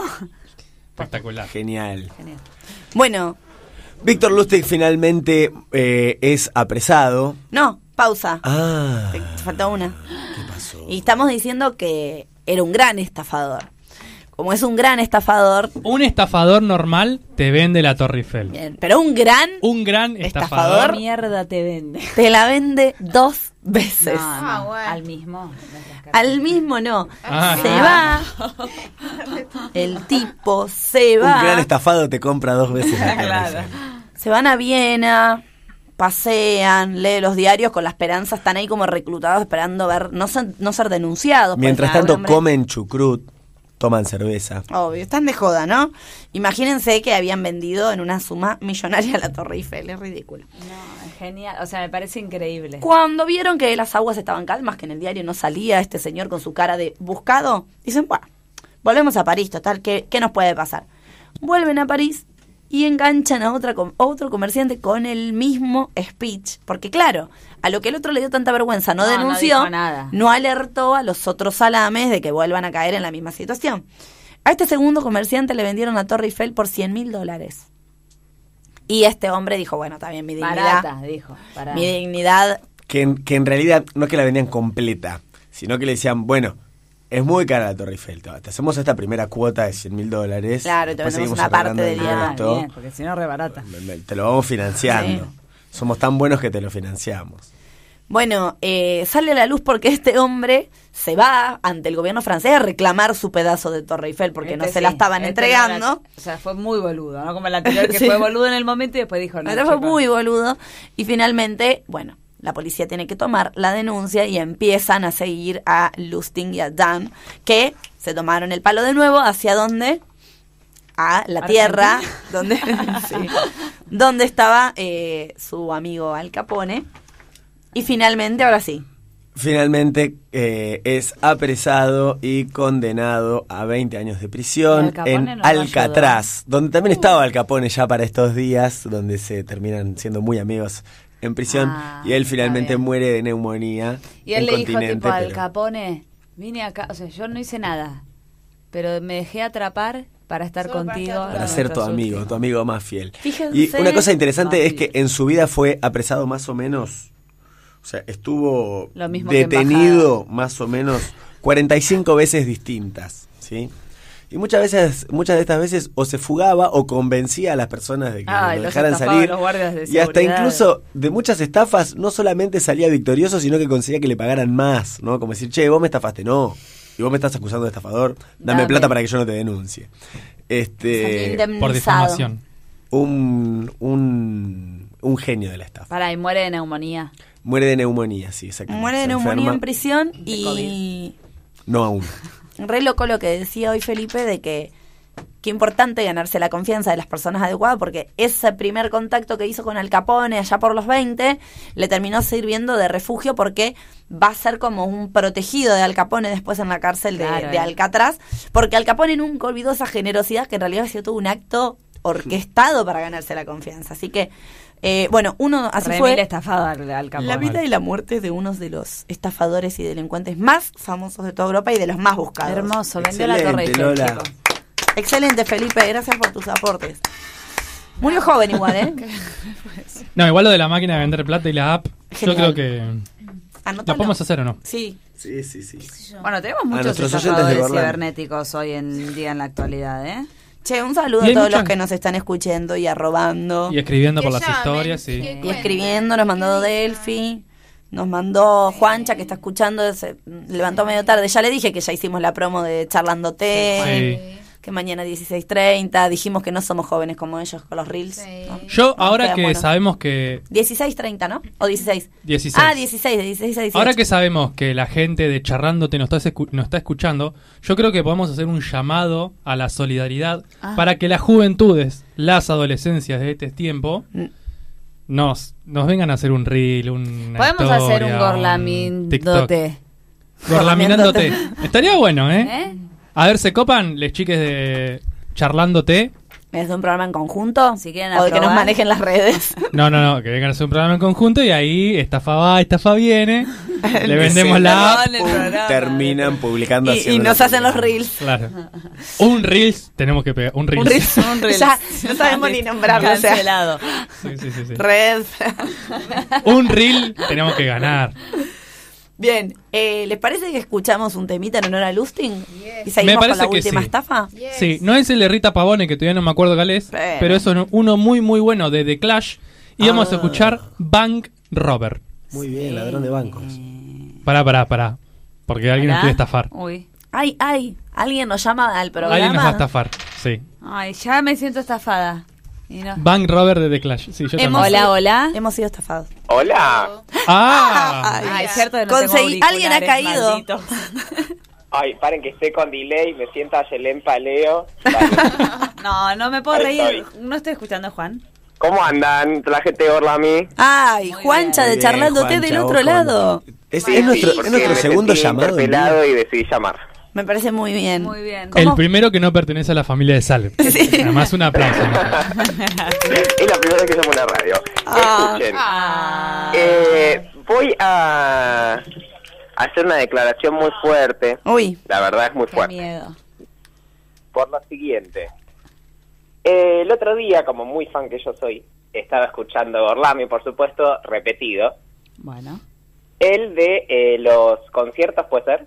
Sí. Sí. Conciertos que cambiaron al mundo. Sí, señor. Genial. Y el señor Felipe, a quien voy a acusar con todos mis dedos. ¿De qué hable? No, Felipe Sí. De ya Bob Dylan y que le tiraron Que la... Sí, sí, de sí, alguien. sí, sí.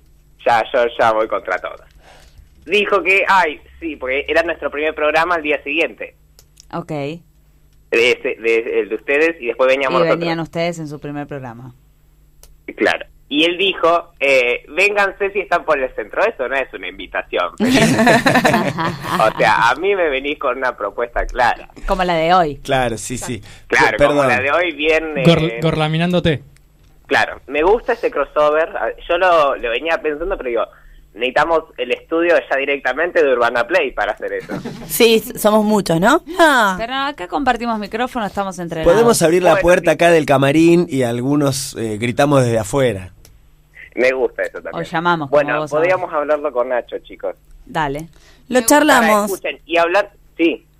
No, no, no. dale. Sí. Ah, hablando del tema del día, ¿ya hablaron del cuento del tío? No, no Lo hablamos. del mencionamos, lo cuento del mencionamos tío. nomás, Sí, apenas pero el cuento del tío es bastante conocido. Yo tengo un vecino que cayó preso por eso, no es chiste. Ah, ¿Qué? Ah, era el que hacía. Yo pensé que iba a decir cayó en el cuento Era del el tío. tío. Era el cuento Era el- del no, no, vecino. no, no, un vecino, vecino. Un vecino era el tío, digamos. Claro. De tío que Claro, era el tío. Era el estafador. Era cierto los llamados y pobre, eh, varias señoras ha estafado. Pero bueno, nada. Estafaba jubiladas. Simplemente, simplemente Y era para eso mi interrupción. Eh, les viene saliendo muy linda como siempre. Ay, Gracias. muchas gracias por llamar. Bueno, Obvio, hay que dar contenido. mañana Bueno, vamos. saludo, Vicky. ¿Querés promocionar el programa de Sí. mañana? Porque no lo vi ¿Qué todavía ¿Qué hay publicado. mañana? ¿Qué hay mañana? ¿Qué ya hay? está ¿Querés publicado, que lo, lo promociones? Sí, Vos, obvio. eh, date Bueno, unas palabras está- para ok, tu voy. propio programa. Mañana charlándote de 4 a 16 vamos a charlar de lenguaje inclusivo. Vamos a tener una profe de lengua y literatura. Bien. Qué En feo. el segundo bloque Rita, tenemos Rita, ¿vos te eh, llamaron? todo lo que es columna musical. Me gusta. Y mañana vamos a tener también eh, eh, tribuna en la radio. Va a haber gente Ah. mirándonos. Había un mini invitado, es verdad. Uh. De Así 4 a que- 6. De 4 a 6 por la radio pública, obviamente. Imperdible. Gran programa. 87.9, Bueno. Juancha. Les mando un beso enorme. Gracias. Un abrazo muy, muy Gracias grande. por esta comunicación. Qué emoción tener un llamadito. Y que no Ya sea te cambia. Y que no sea la mamá de- Ya te cambia el programa. La verdad que sí. Bueno, en breve entonces, gorlaminándote suena muy a vómito, pero No, me gusta. Yo como. yo Vos sabés que anoche me levanté a la madrugada y gorlaminé Si no puede ser charlami, pero es raro charlami. Charlami me gusta. Charlami te. Charlami es un buen nombre para estafa, ¿no? Sabés que caí en un charlami. Es verdad, es verdad. Bien. Bueno, podemos escuchar el... El temilla, dale. El de Rita Pavone no, porque no lo descubrí todavía. El Vamos a Rita- escuchar el de The Clash llamado Bank Robber.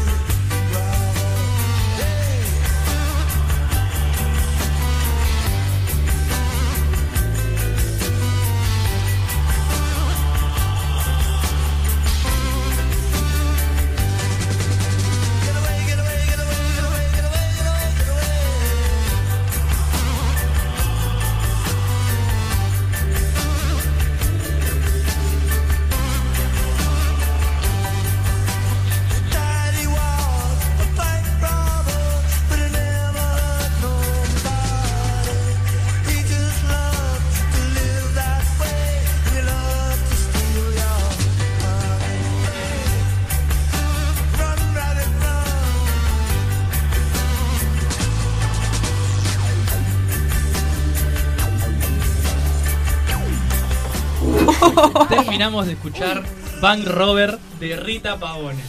Frente a una, una crisis de mate. Un accidente en el área de trabajo. Me acabo de quemar con agua. 85 Tenemos a RT grados. Marce acá. Perdón, esto es la segunda, el segundo martes consecutivo que pasa Sí, esto. seguridad, por favor. Puede llevarse esta- a esta señora acá, esta mujer. Terminamos de escuchar Bank Rover de The Clash.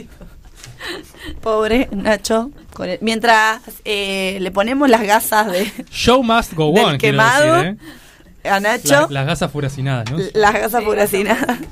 Eh, vamos a dar paso a la siguiente y última, no por eso menos importante, Gracias. historia de estafa. Porque también teníamos que tener estafadoras, ¿no? Obvio. No solo estafan los hombres. Acá tenemos las famosas estafadoras de Wall Street. Yo tengo como una imagen borrosa de esto, A ver. de que me ha llegado esta, esta noticia, ¿sí? Eh, este caso es conocido así, también tiene su película, que salió en el año 2019, protagonizada, entre otras, por Jennifer López. Ah, Sí. J-Lo. J-Lo. Las estafadoras de Wall Street. Perdón, paréntesis. Por en el día ¿no del padre. una imagen borrosa de esto? No, Yo no tengo una imagen borrosa. Ni una imagen. yo tampoco. Ni nítida. Yo Mm, sí. tampoco, ¿Vos nada ¿Sabes de que yo sí? No, yo quiero decir que J. Lo subió una historia para el Día del Padre a Ben Affleck. Ben Affleck tiene hijos. Es raro Sí, esto. con Jennifer Garner. Cinco Ah. personas. Para, porque me llamaron recién porque venden el obelisco. Ah, juntamos. Estoy, ¿eh? Dale. Red Me flag. Marce acaba de entrar al estudio de Gorlami. Vale, el estudio no es de Gorlami, pero se apropia. ¿no está? Sí. Así que las voz que se escuchó es de Marce, nuestro querido operador. Operadora, ¿puede ayudarme? Bueno, como les decía, entonces tenemos la película que se llama Las estafadoras de Wall Street, que yo tengo una imagen borrosa, ustedes no tienen ninguna imagen. Para, ¿de la película o de la, de la De estafa? todo, o sea, creo haber visto también un capítulo de esos programas tipo Discovery Investigation, porque soy muy fan de todo esto. Parece que está en Netflix. Eh, Muchas actrices conocidas tienen. Está en Netflix. ¿Está Susan Sarandon? ¿Cuál es? No, No, estaba... Las estafadoras de Wall Street, esta es conocida. Que dicen, dicen que Jennifer López merecía un Oscar por la actuación en esta película. Habría que verla, ¿no? Incomprobable. Sí. Eh. Nos juntamos a ver esa peli. Sí. Dale, me parece muy próxima. bien. Bueno, esto cuenta la Dale, historia dale. real que fue dada a conocer en el año 2015 por la periodista Jessica Pressler, que en un, está esto en un artículo publicado por una revista norteamericana. La tipa empieza a escribir, a investigar esta historia. ¿Vieron que en Estados Unidos los periodistas investigan Sí, realmente? mal. Son periodistas de investigación. De raza. Como Sdrech. Sí, Exacto, son grandes periodistas y hacen su trabajo, se lo toma muy en serio. Y ella fue, descubrió esto, eh, las en- logra dar con estas mujeres, logra entrevistarlas, logra la confesión de estas mujeres, luego escribe un artículo muy extenso que Y está... las no me digas que las mandan en cana. Mira, no, Hay cosas, perdón. No. Quiero decir vos algo. sabés que no. Hay cosas que hacen los periodistas que no entiendo por qué si las pueden hacer los periodistas no las hacen los policías. Ayer había un periodista que no voy a decir el medio de comunicación porque me cae mal, eh, haciendo toda un- una ruta migratoria ilegal con la gente. Y yo, ¿cómo llegan ahí los periodistas y no llega la Mi madre quiere que policía? hagamos un programa verdad. de periodistas de, de- Es verdad, nos llegó el mensaje. O diables. Claro, como para ver a quienes queremos y a quienes no. Ah, para despreciar gente, yo estoy para bardear a Feynman. Sí. De acá está. Que igual Feynman se aplacó, ¿no? Eso fue fácil. Tenemos que odiar a la gente que sea más, más fácil. La odiar. Sí. Bueno, Rita, continúa. Perdón, sí. Bueno, les decía entonces que no, ella no las traiciona. Pero les decía que si lo buscan este artículo en la revista, está en la revista norteamericana, no me acuerdo el nombre, pero pones las estafadoras de Wall Street artículo, y es prácticamente una novela. De lo, de, y de verdad que está muy bien redactado, te atrapa, y en función de este artículo es que Y te hacen... estafa. No, no te estafa. en te función de este artículo, hacen la película. Las estafadoras de Wall Street. Amo que busco y me aparece en una página que se llama www.mujeres a seguir. Las estafadoras. Me parece muy bien. Hoy Bueno, todo lo que ¿quiénes sea son las estafadoras? ¿Quiénes son estas mujeres estafadoras de Wall Street? Eh, tienen nombres difíciles. Roslyn Kio, Samantha Barbash, Karina Pascucci y Marcy Rosen. Ok. Para mí eso es difícil. No le hiciste bullying. Ella te hace bullying siempre. No, no, porque estuve muy bien, me defendí. No, porque yo soy bueno. Exacto. Esa es la Hoy está bueno. Hoy Estás está bueno, como con una Sí, actitud Eh, bondadosa. Vos le dijiste que ella está linda y ella te dijo estás bueno. ¿Viste? Voy a empezar a hacerlo así, así no me, Estás así no re bueno, No, dijo. No, hoy está, hoy está, hoy está amable, cariñoso y en general siempre está ofendido y enojado. Mentira. Mentira. Mentira. Difaman. Bueno, ¿cuánto que consiguieron robar estas mujeres? Más de 200 mil dólares. Es poco en comparación con lo que ustedes dijeron, pero, Sí. Pero vienen bien. me sirve. Eh, No, igual hay que saber que los otros dos estafadores se quedaron sin nada.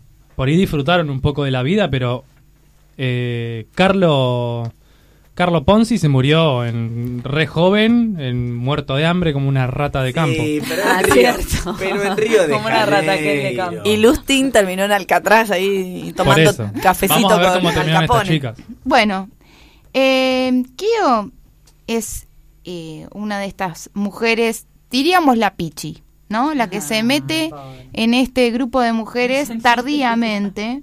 ¿Quién es? Que pero es como la protagonista de los artículos de esta periodista y está muy interesante este artículo, búsquenlo.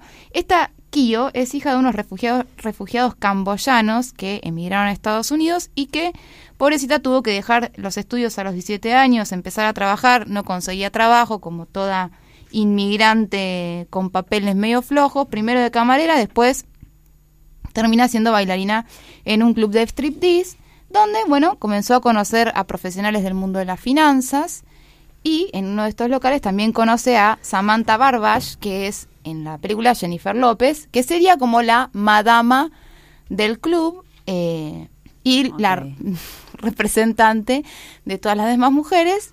Red flag. Red flag. Barbash, eh, además de ser stripper, mantenía, bueno, su negocito secreto, que su negocito. su negocito, eh, que consistía de seducir y drogar a hombres ricos para después robarles las tarjetas de crédito y sacar todo lo posible falsificando las firmas. Tenemos una estafadora eh, usando esos ejemplos. Lola y Meyer era la que le robó la tarjeta de crédito a sus Ah, amigas. sí. Hace poco, la de 16, 17 años. Claro.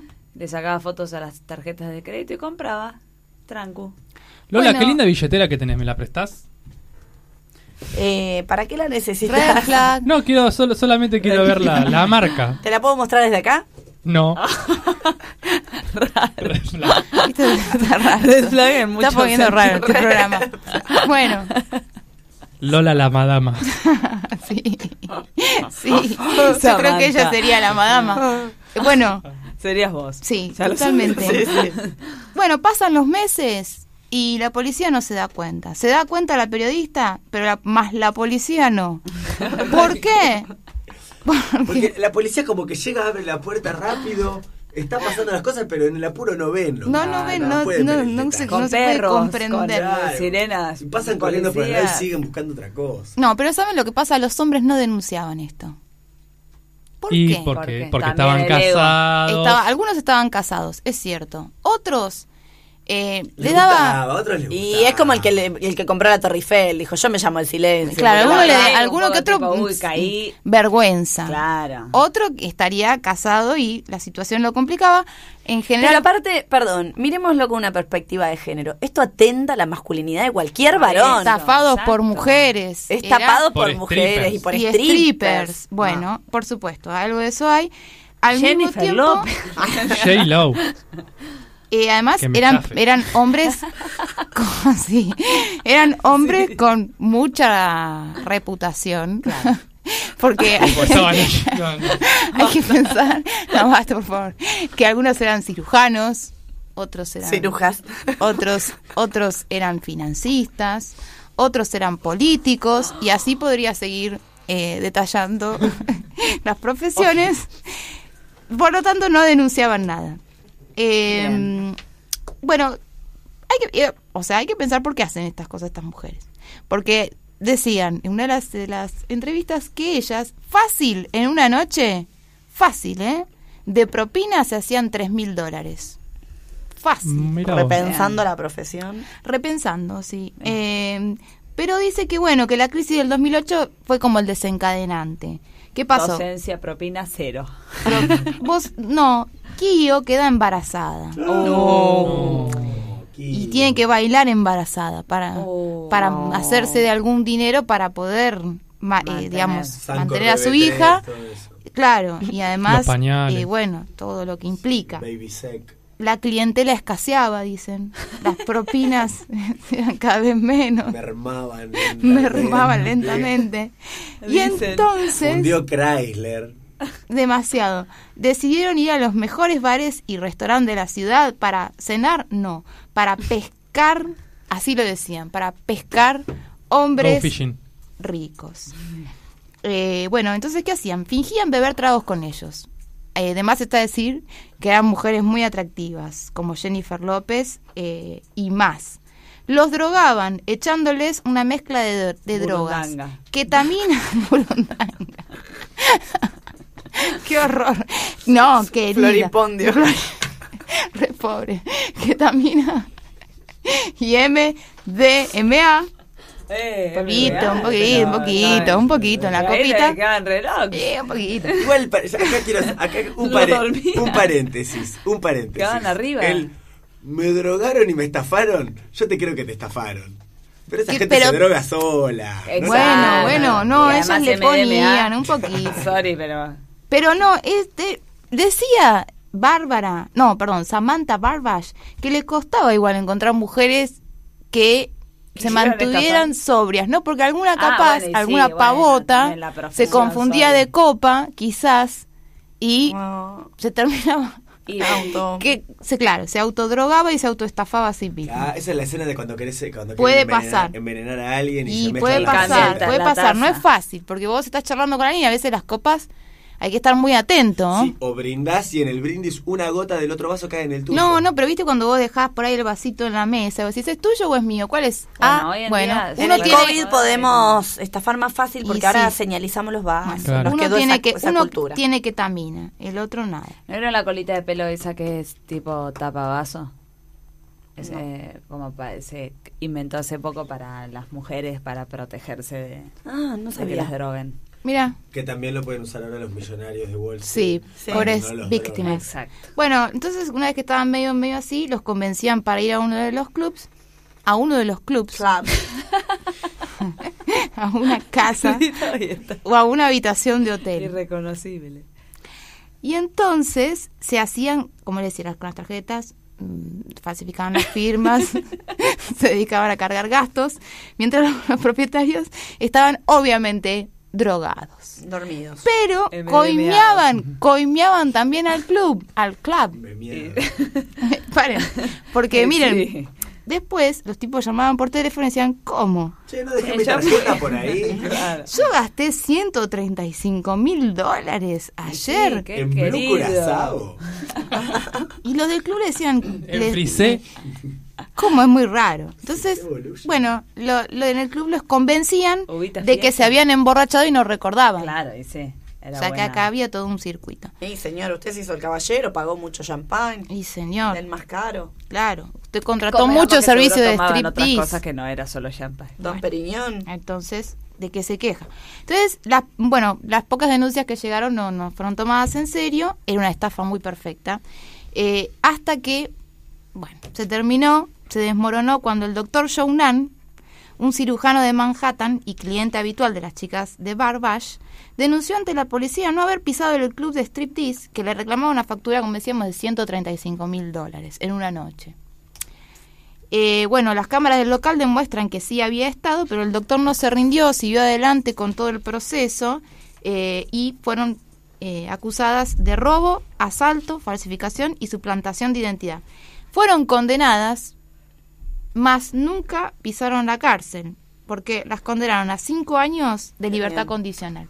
Bien. Ah, bueno. Y como se portaron muy bien, tuvieron condena reducida, eh, así que están en libertad y Vendiendo los derechos para el cine. no, Tal cual. no están contentas con la película. Así que amenazaron con... El tan esperado apocalipsis zombie puede ser que esté comenzando en este mismo momento. Ay, unas ganas. Puede ser, puede ser. Me. Podríamos Me- hablar me de Apocalipsis. Zombie algún día. Sí. Sí, bueno. Bueno, así termina la historia de estas mujeres que pronto están por demandar al estudio porque no están. Porque no están conformes con esa con esa película. Ah, ojalá, ojalá Que, se haga justicia. Todo por Rita Pavone. Sí. Vamos. Bueno, muchas gracias Rita por esta historia de traer a las mujeres las cosas. al podio de los estafadores. Bien, eh, damos por cerrado el tema del día, pero hay que escuchar otro tema. ¿o no? A mí me encantaría, pero yo estoy, no, no me No puedo. estás todavía. No te pasa que Qué calor que hace acá A adentro. Reduce Fat Fast. Es ¿Qué es esto? Ah, otra estafa, la de Reduce Fa- Fa- Ah, Fast Ah, Fa- Ah, sí, sí, recontra, sí, sí, sí. Jorge Anel. Es verdad. Está más Todo linda que nunca Telecom. como Rita. Sí. No, eh, yo todavía no me acuerdo del tema de Rita Pavone. Ah, ese que querés Yo tampoco. desde que empezó el programa. que Eh, está que, con que él. sí, sí. viva la papa papa con un popo popo popo pomodoro. No, ese no. Esa es la de Rita Pavone también. Ahí está. Ahí está. Vamos a escuchar Il Valo del Matone de Rita Pavone.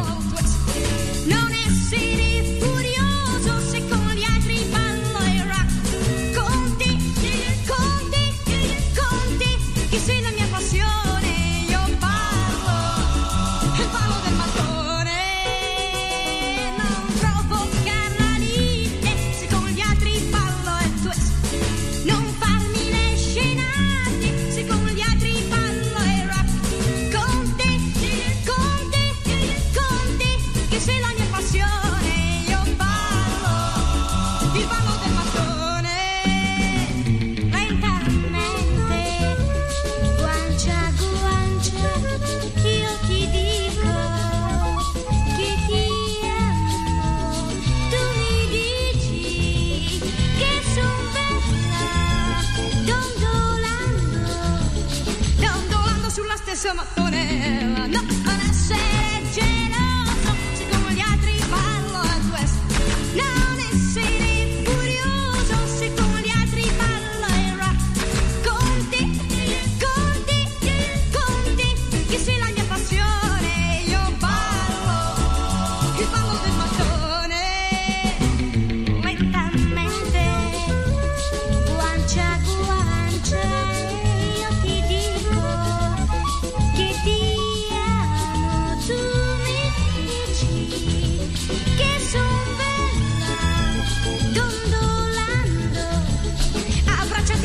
si ammattone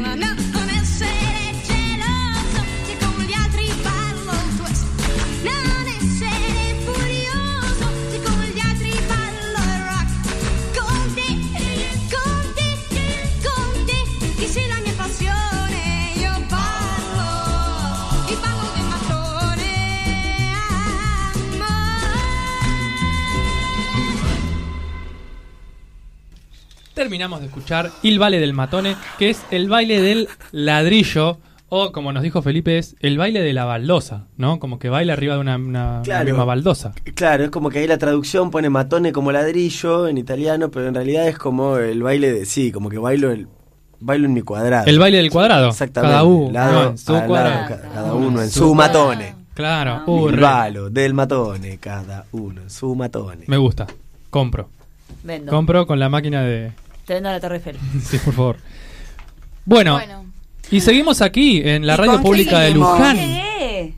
Y llegó el tan esperado momento en el que nuestra compañera Salem, aquí en Gorlami, nos va a deleitar con una nueva historia en su sección de Créeme, porfa.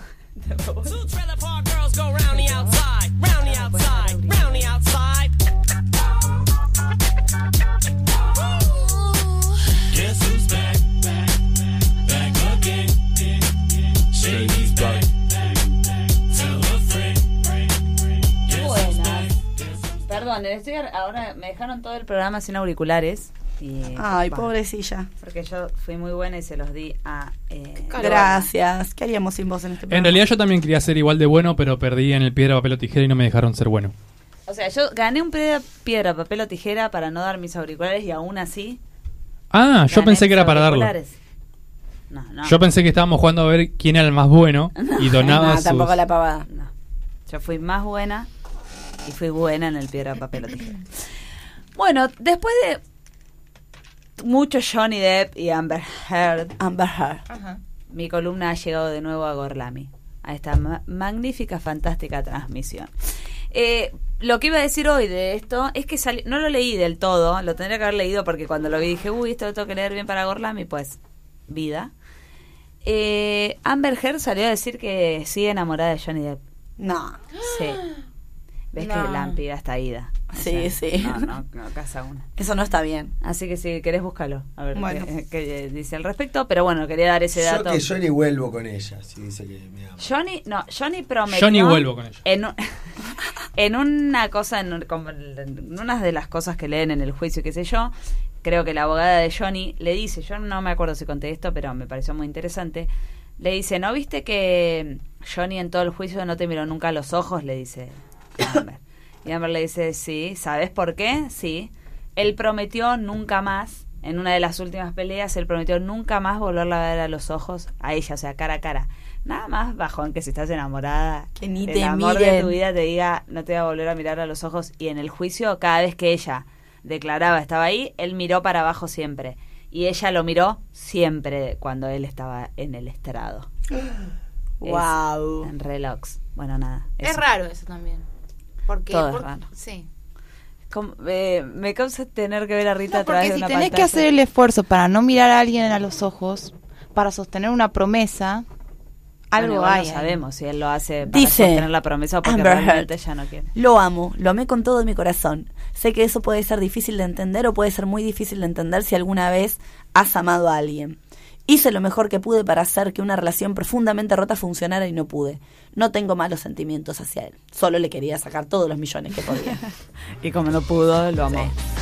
y ahora, sí, exacto. Sí, 100.000 toxic. Bueno, bien.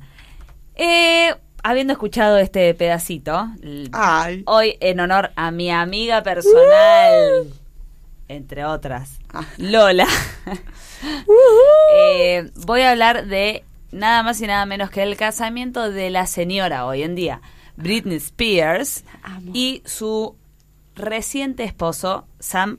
A- no sé cómo se dice el No, apellido de él. Bueno. Asghari, Ashari, Asghari. Ahora lo traductora de Sam. Medio árabe el apellido, ¿no? Como me Sí, suena. es Asg H-Ari.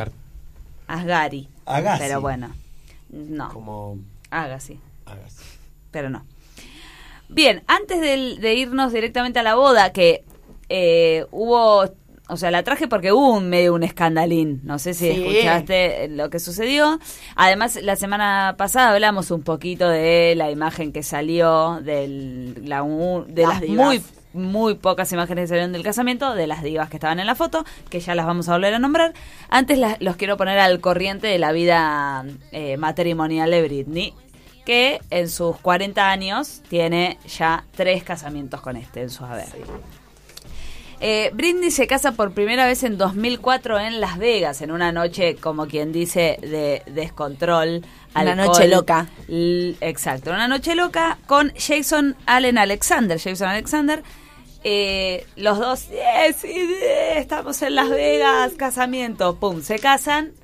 El matrimonio solo dura 55 horas. Llegó a la el- casa, la agarró el papá y le dijo, Mira, "Rajada querida, acá". ya sabemos que Britney tiene una hermosa relación con el padre. Sí. Y le dijo, no, mm, igual ella no se opuso mucho porque esta relación y el casamiento era algo así nomás. No, creo que Britney en ese momento, que era bastante chica, no midió para nada las consecuencias, sobre todo con la guita que ella tenía de una noche en pedo casarse con un amigo. Totalmente. Tenía 10... Eh, ¿Cu- ¿En qué año fue? o- 2004, en el 82 nació ella, porque Sí, creo que en el sí, 82. porque tiene 40 hoy.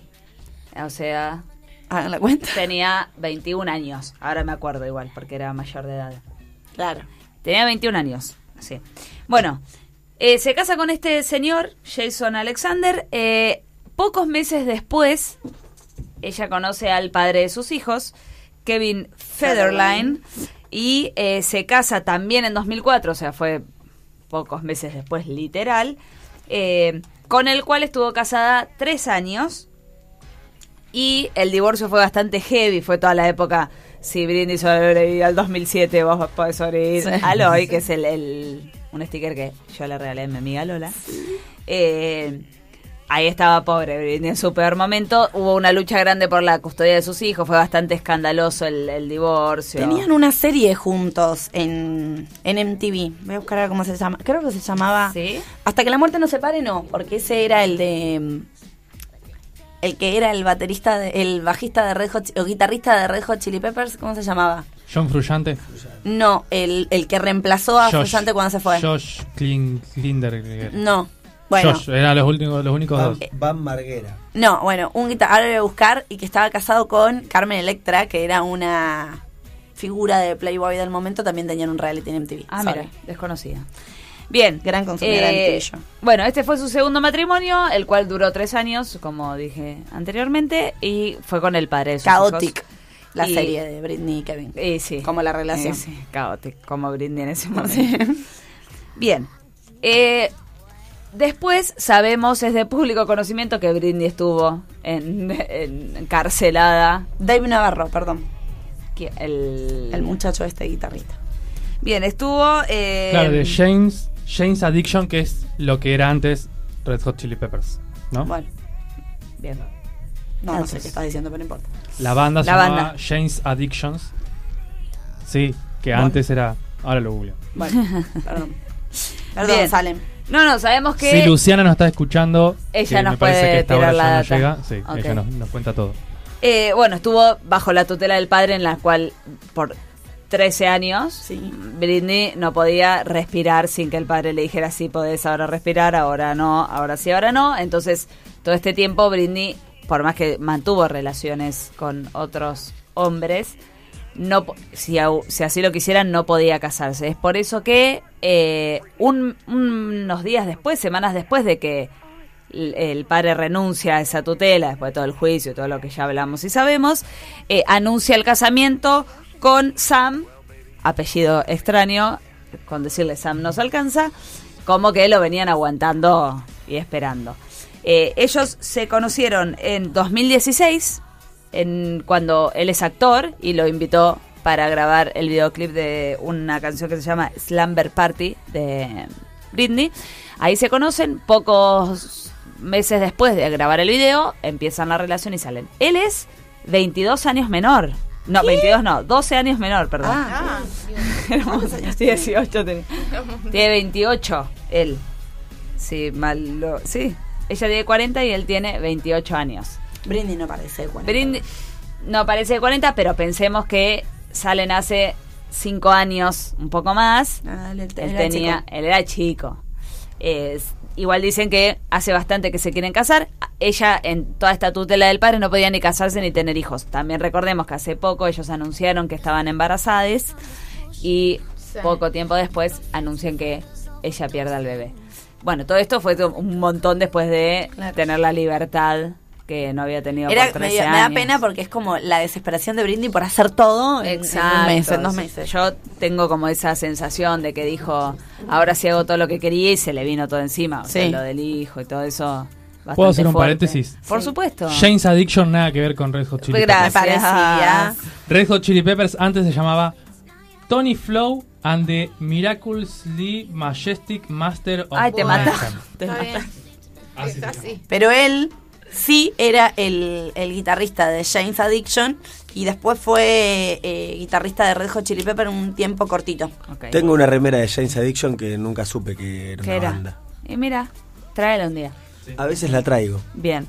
Bueno, entonces, eh, después de conocerse, anuncian, después de lo del padre, de la renuncia de la tutela, plin, plin, plin, lo que dije recién, anuncian su casamiento, ellos se casan, se consagran el matrimonio el 9 de junio pasado. Eh, en una boda muy, muy, muy íntima. Britney, listo, está bien, ya dijo, hasta acá llegué con los escándalos, no Sí. quiero llamar más la atención de lo que ya la llamo. Eh, se casaron en la mansión de Creo ellos. que 60 invitados. En había. California, 60 invitados, algunas fuentes dicen que máximo 100, pero entre 60 y 100 eran los invitados, bastante tranqui. Súper. Eh, bueno, y fue en la mansión de ellos, como bien, eh, está bien, es una mansión igual, ¿no? Sí, No alquiló Pero, local, no alquiló. eh, Salón. fue ahí en California, el vestido, como ya lo dijimos también creo, supongo, la otra vez, era de Versace, de Donatella Versace era una de las invitadas. Claro. Él también estaba vestido de Versace. La cara de Donatella, ya sé que No está, no que- No es la de Donatella hoy en día. Claro. Sí, eso eh, querías decir como... eh, La cara- eh, quería decir la cara de Donatella. Claro. sí. Eh, bien. ¿Cuál- ¿Qué es lo... Me queda poco tiempo. ¿Qué es lo, esc- el- el- lo escandaloso de la situación? ¿Qué sucedió el día de su boda? Pobre Brindy, que ya, loco, la Dejen pueden a dejar en paz. En paz una vez. Free o sea, un momento de su vida que lo tenga en tranquilidad. El día de su boda, como expliqué. Perdón. Sí, dale, te perdono toda la vida. Gracias. Eh, ¿Vieron que Britney cuando se la ve ahora en, en videos de su casamiento, en fotos con sus amigas bailando, se la ve? Porque en redes ella tiene un- una figura extraña, está como igual medio es rara, ira. eh, eh, Britney, es rara. Es rara, pero en estos videos se la vio normal, como sí. la Britney que conocemos. En Los redes famosos son todos. Se muestra rara. Sí, sí, eh, creo que es The X Factor, el reality donde estuvo Britney de jueza. Sí. La ves ahí y es rara. Ella es rara en Es el. rara. Yo me lo vi todo eso y bueno, no importa, igual la amamos. ¿no? Sí, no la veo rara yo. Bien, eh, bueno, el día de la boda, previo, obviamente, ¿no? En el momento de la boda, eh, el ex, su primer marido, el que hoy hablé, del 2004, Socorro. a La Vegas, alcohol, descontrol, eh, que era Jason Alexander, transmitiendo en vivo por Instagram, interrumpe. Hoy, bueno, no interrumpe porque el casamiento no estaba pasando en ese momento, pero se mete eh, a la casa, a la mansión Sí, ¿a quién se opone? Falló. No, no fue tan así, pero sí, obviamente para que sea como queriendo sabotear todo, porque además lo transmitía en vivo por Instagram, Qué se desgraciado. irrumpe en la casa de Britney, en la mansión, como diciendo, miren lo que estoy haciendo. Yo, pasó cordones de seguridad, como que logró entrar hasta ¿Cómo esas cosas puerta. digo, cómo pasan, no? eh, bueno, a ver, le, obviamente que lo agarran, ¿no? Pasa ciertos controles y después era el día de la boda, había gente por doquier. Supongo que eso también ayudó un poco a que él Sí. pudiera colarse. Eh, una vez que ya dentro de la propiedad, cerca de la casa, se encuentra con el cordón de seguridad más próximo, ahí lo frenan, le dicen, eh, ¿qué onda? ¿Qué estás haciendo? Pa, lo... lo eh, la. Sí, lo detienen, lo tiran al piso y ahí se corta la transmisión. Desde todo eso se llega a ver el encuentro como con él con la seguridad y bla, bla, bla. Él dice, cuando lo atrapan, mi nombre es Jason Alexander, Britney me invitó, ella es mi primera esposa, mi única esposa, soy su primer marido. Estoy aquí para colarme en la boda porque nadie está aquí excepto Sam. ¿Dónde diablos? What the fuck? ¿Dónde diablos está su familia? Claro, él entró como que empezó a hacerse el, el no vio vivo el con documental, además, se ve. no, no. Empezó a hacerse el vivo con esto de Britney no tiene a nadie, me tiene a mí, soy su primer marido, vengo porque ella me invitó porque acá no, no están ni los padres, ni la hermana, no hay familia. Como un boludo Raro. con todas las letras. Bueno, ahí lo sacan, obvio, lo agarran, lo sacan, lo detienen, va, se lo llevan preso. Se lo acusa de los delitos de allanamiento de morada y negarse a abandonar propiedad privada, de vandalismo y de agresión. Le metieron todo pobre. Claro. digamos, este, el abogado ¿qué de? Brindy fue por todo. El, el abogado de Brindy salió a decir, tipo, esto no es joda, eh, es algo serio, pobre.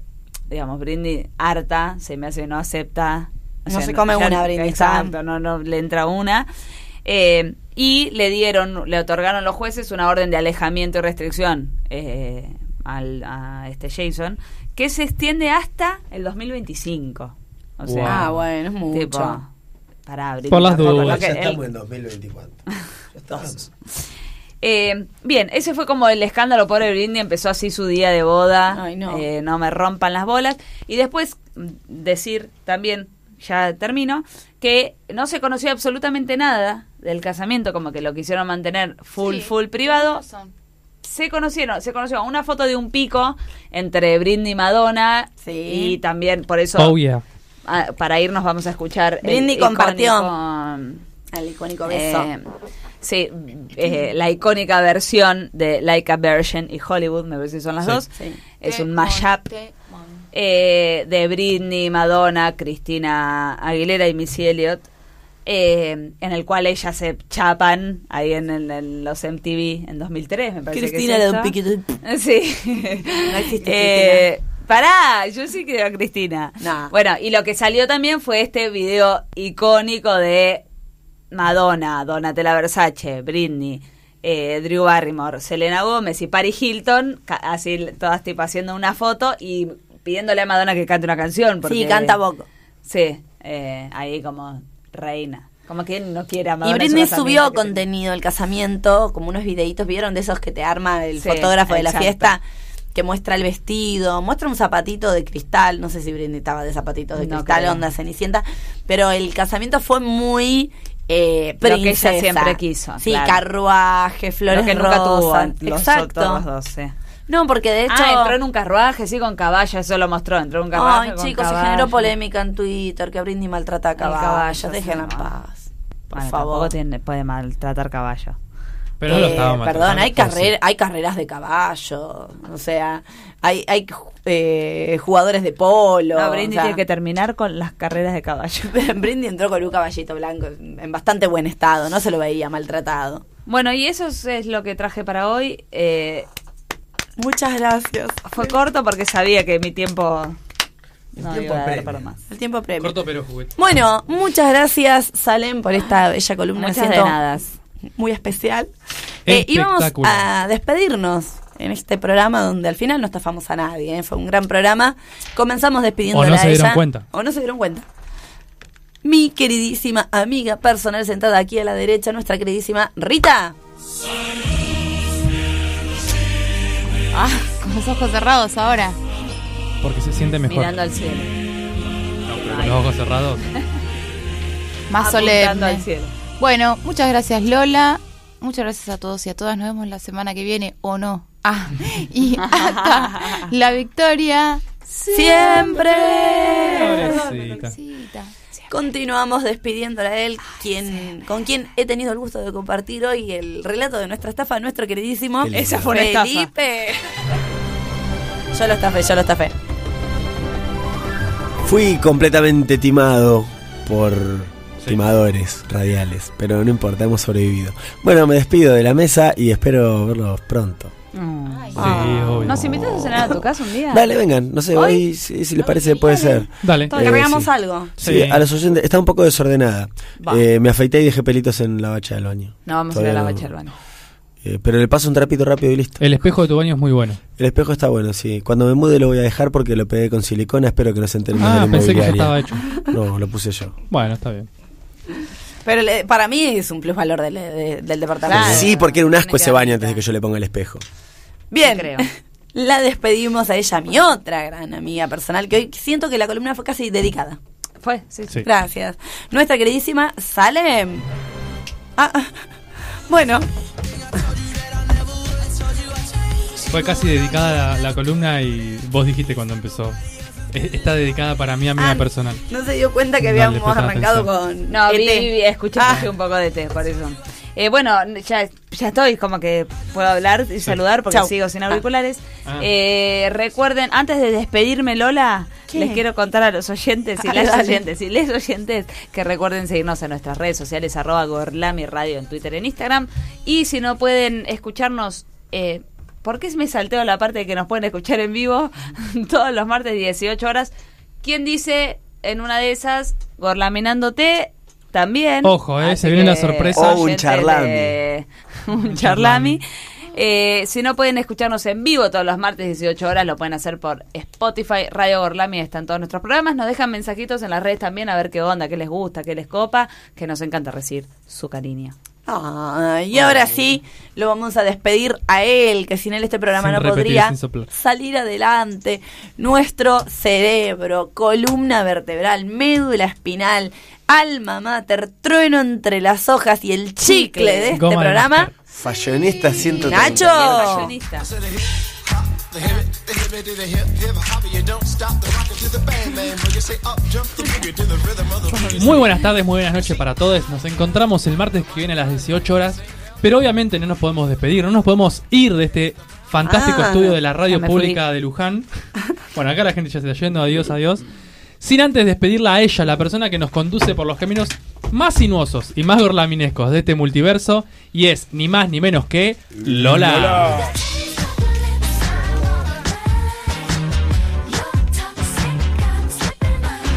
Muchas gracias Nacho, muchas gracias equipo, muchas gracias Marce. Y muchas gracias a toda la audiencia que tuvo del otro lado escuchando este gran programa de Gorlami. Los esperamos el martes que viene a las 6 de la tarde. Así es, y nos vamos escuchando fuera de programa ya porque son las 8 y 5. Hagan like que a version mashup Hollywood con Britney Spears, Madonna, Cristina Aguilera y Missy Elliott. Chau chau. El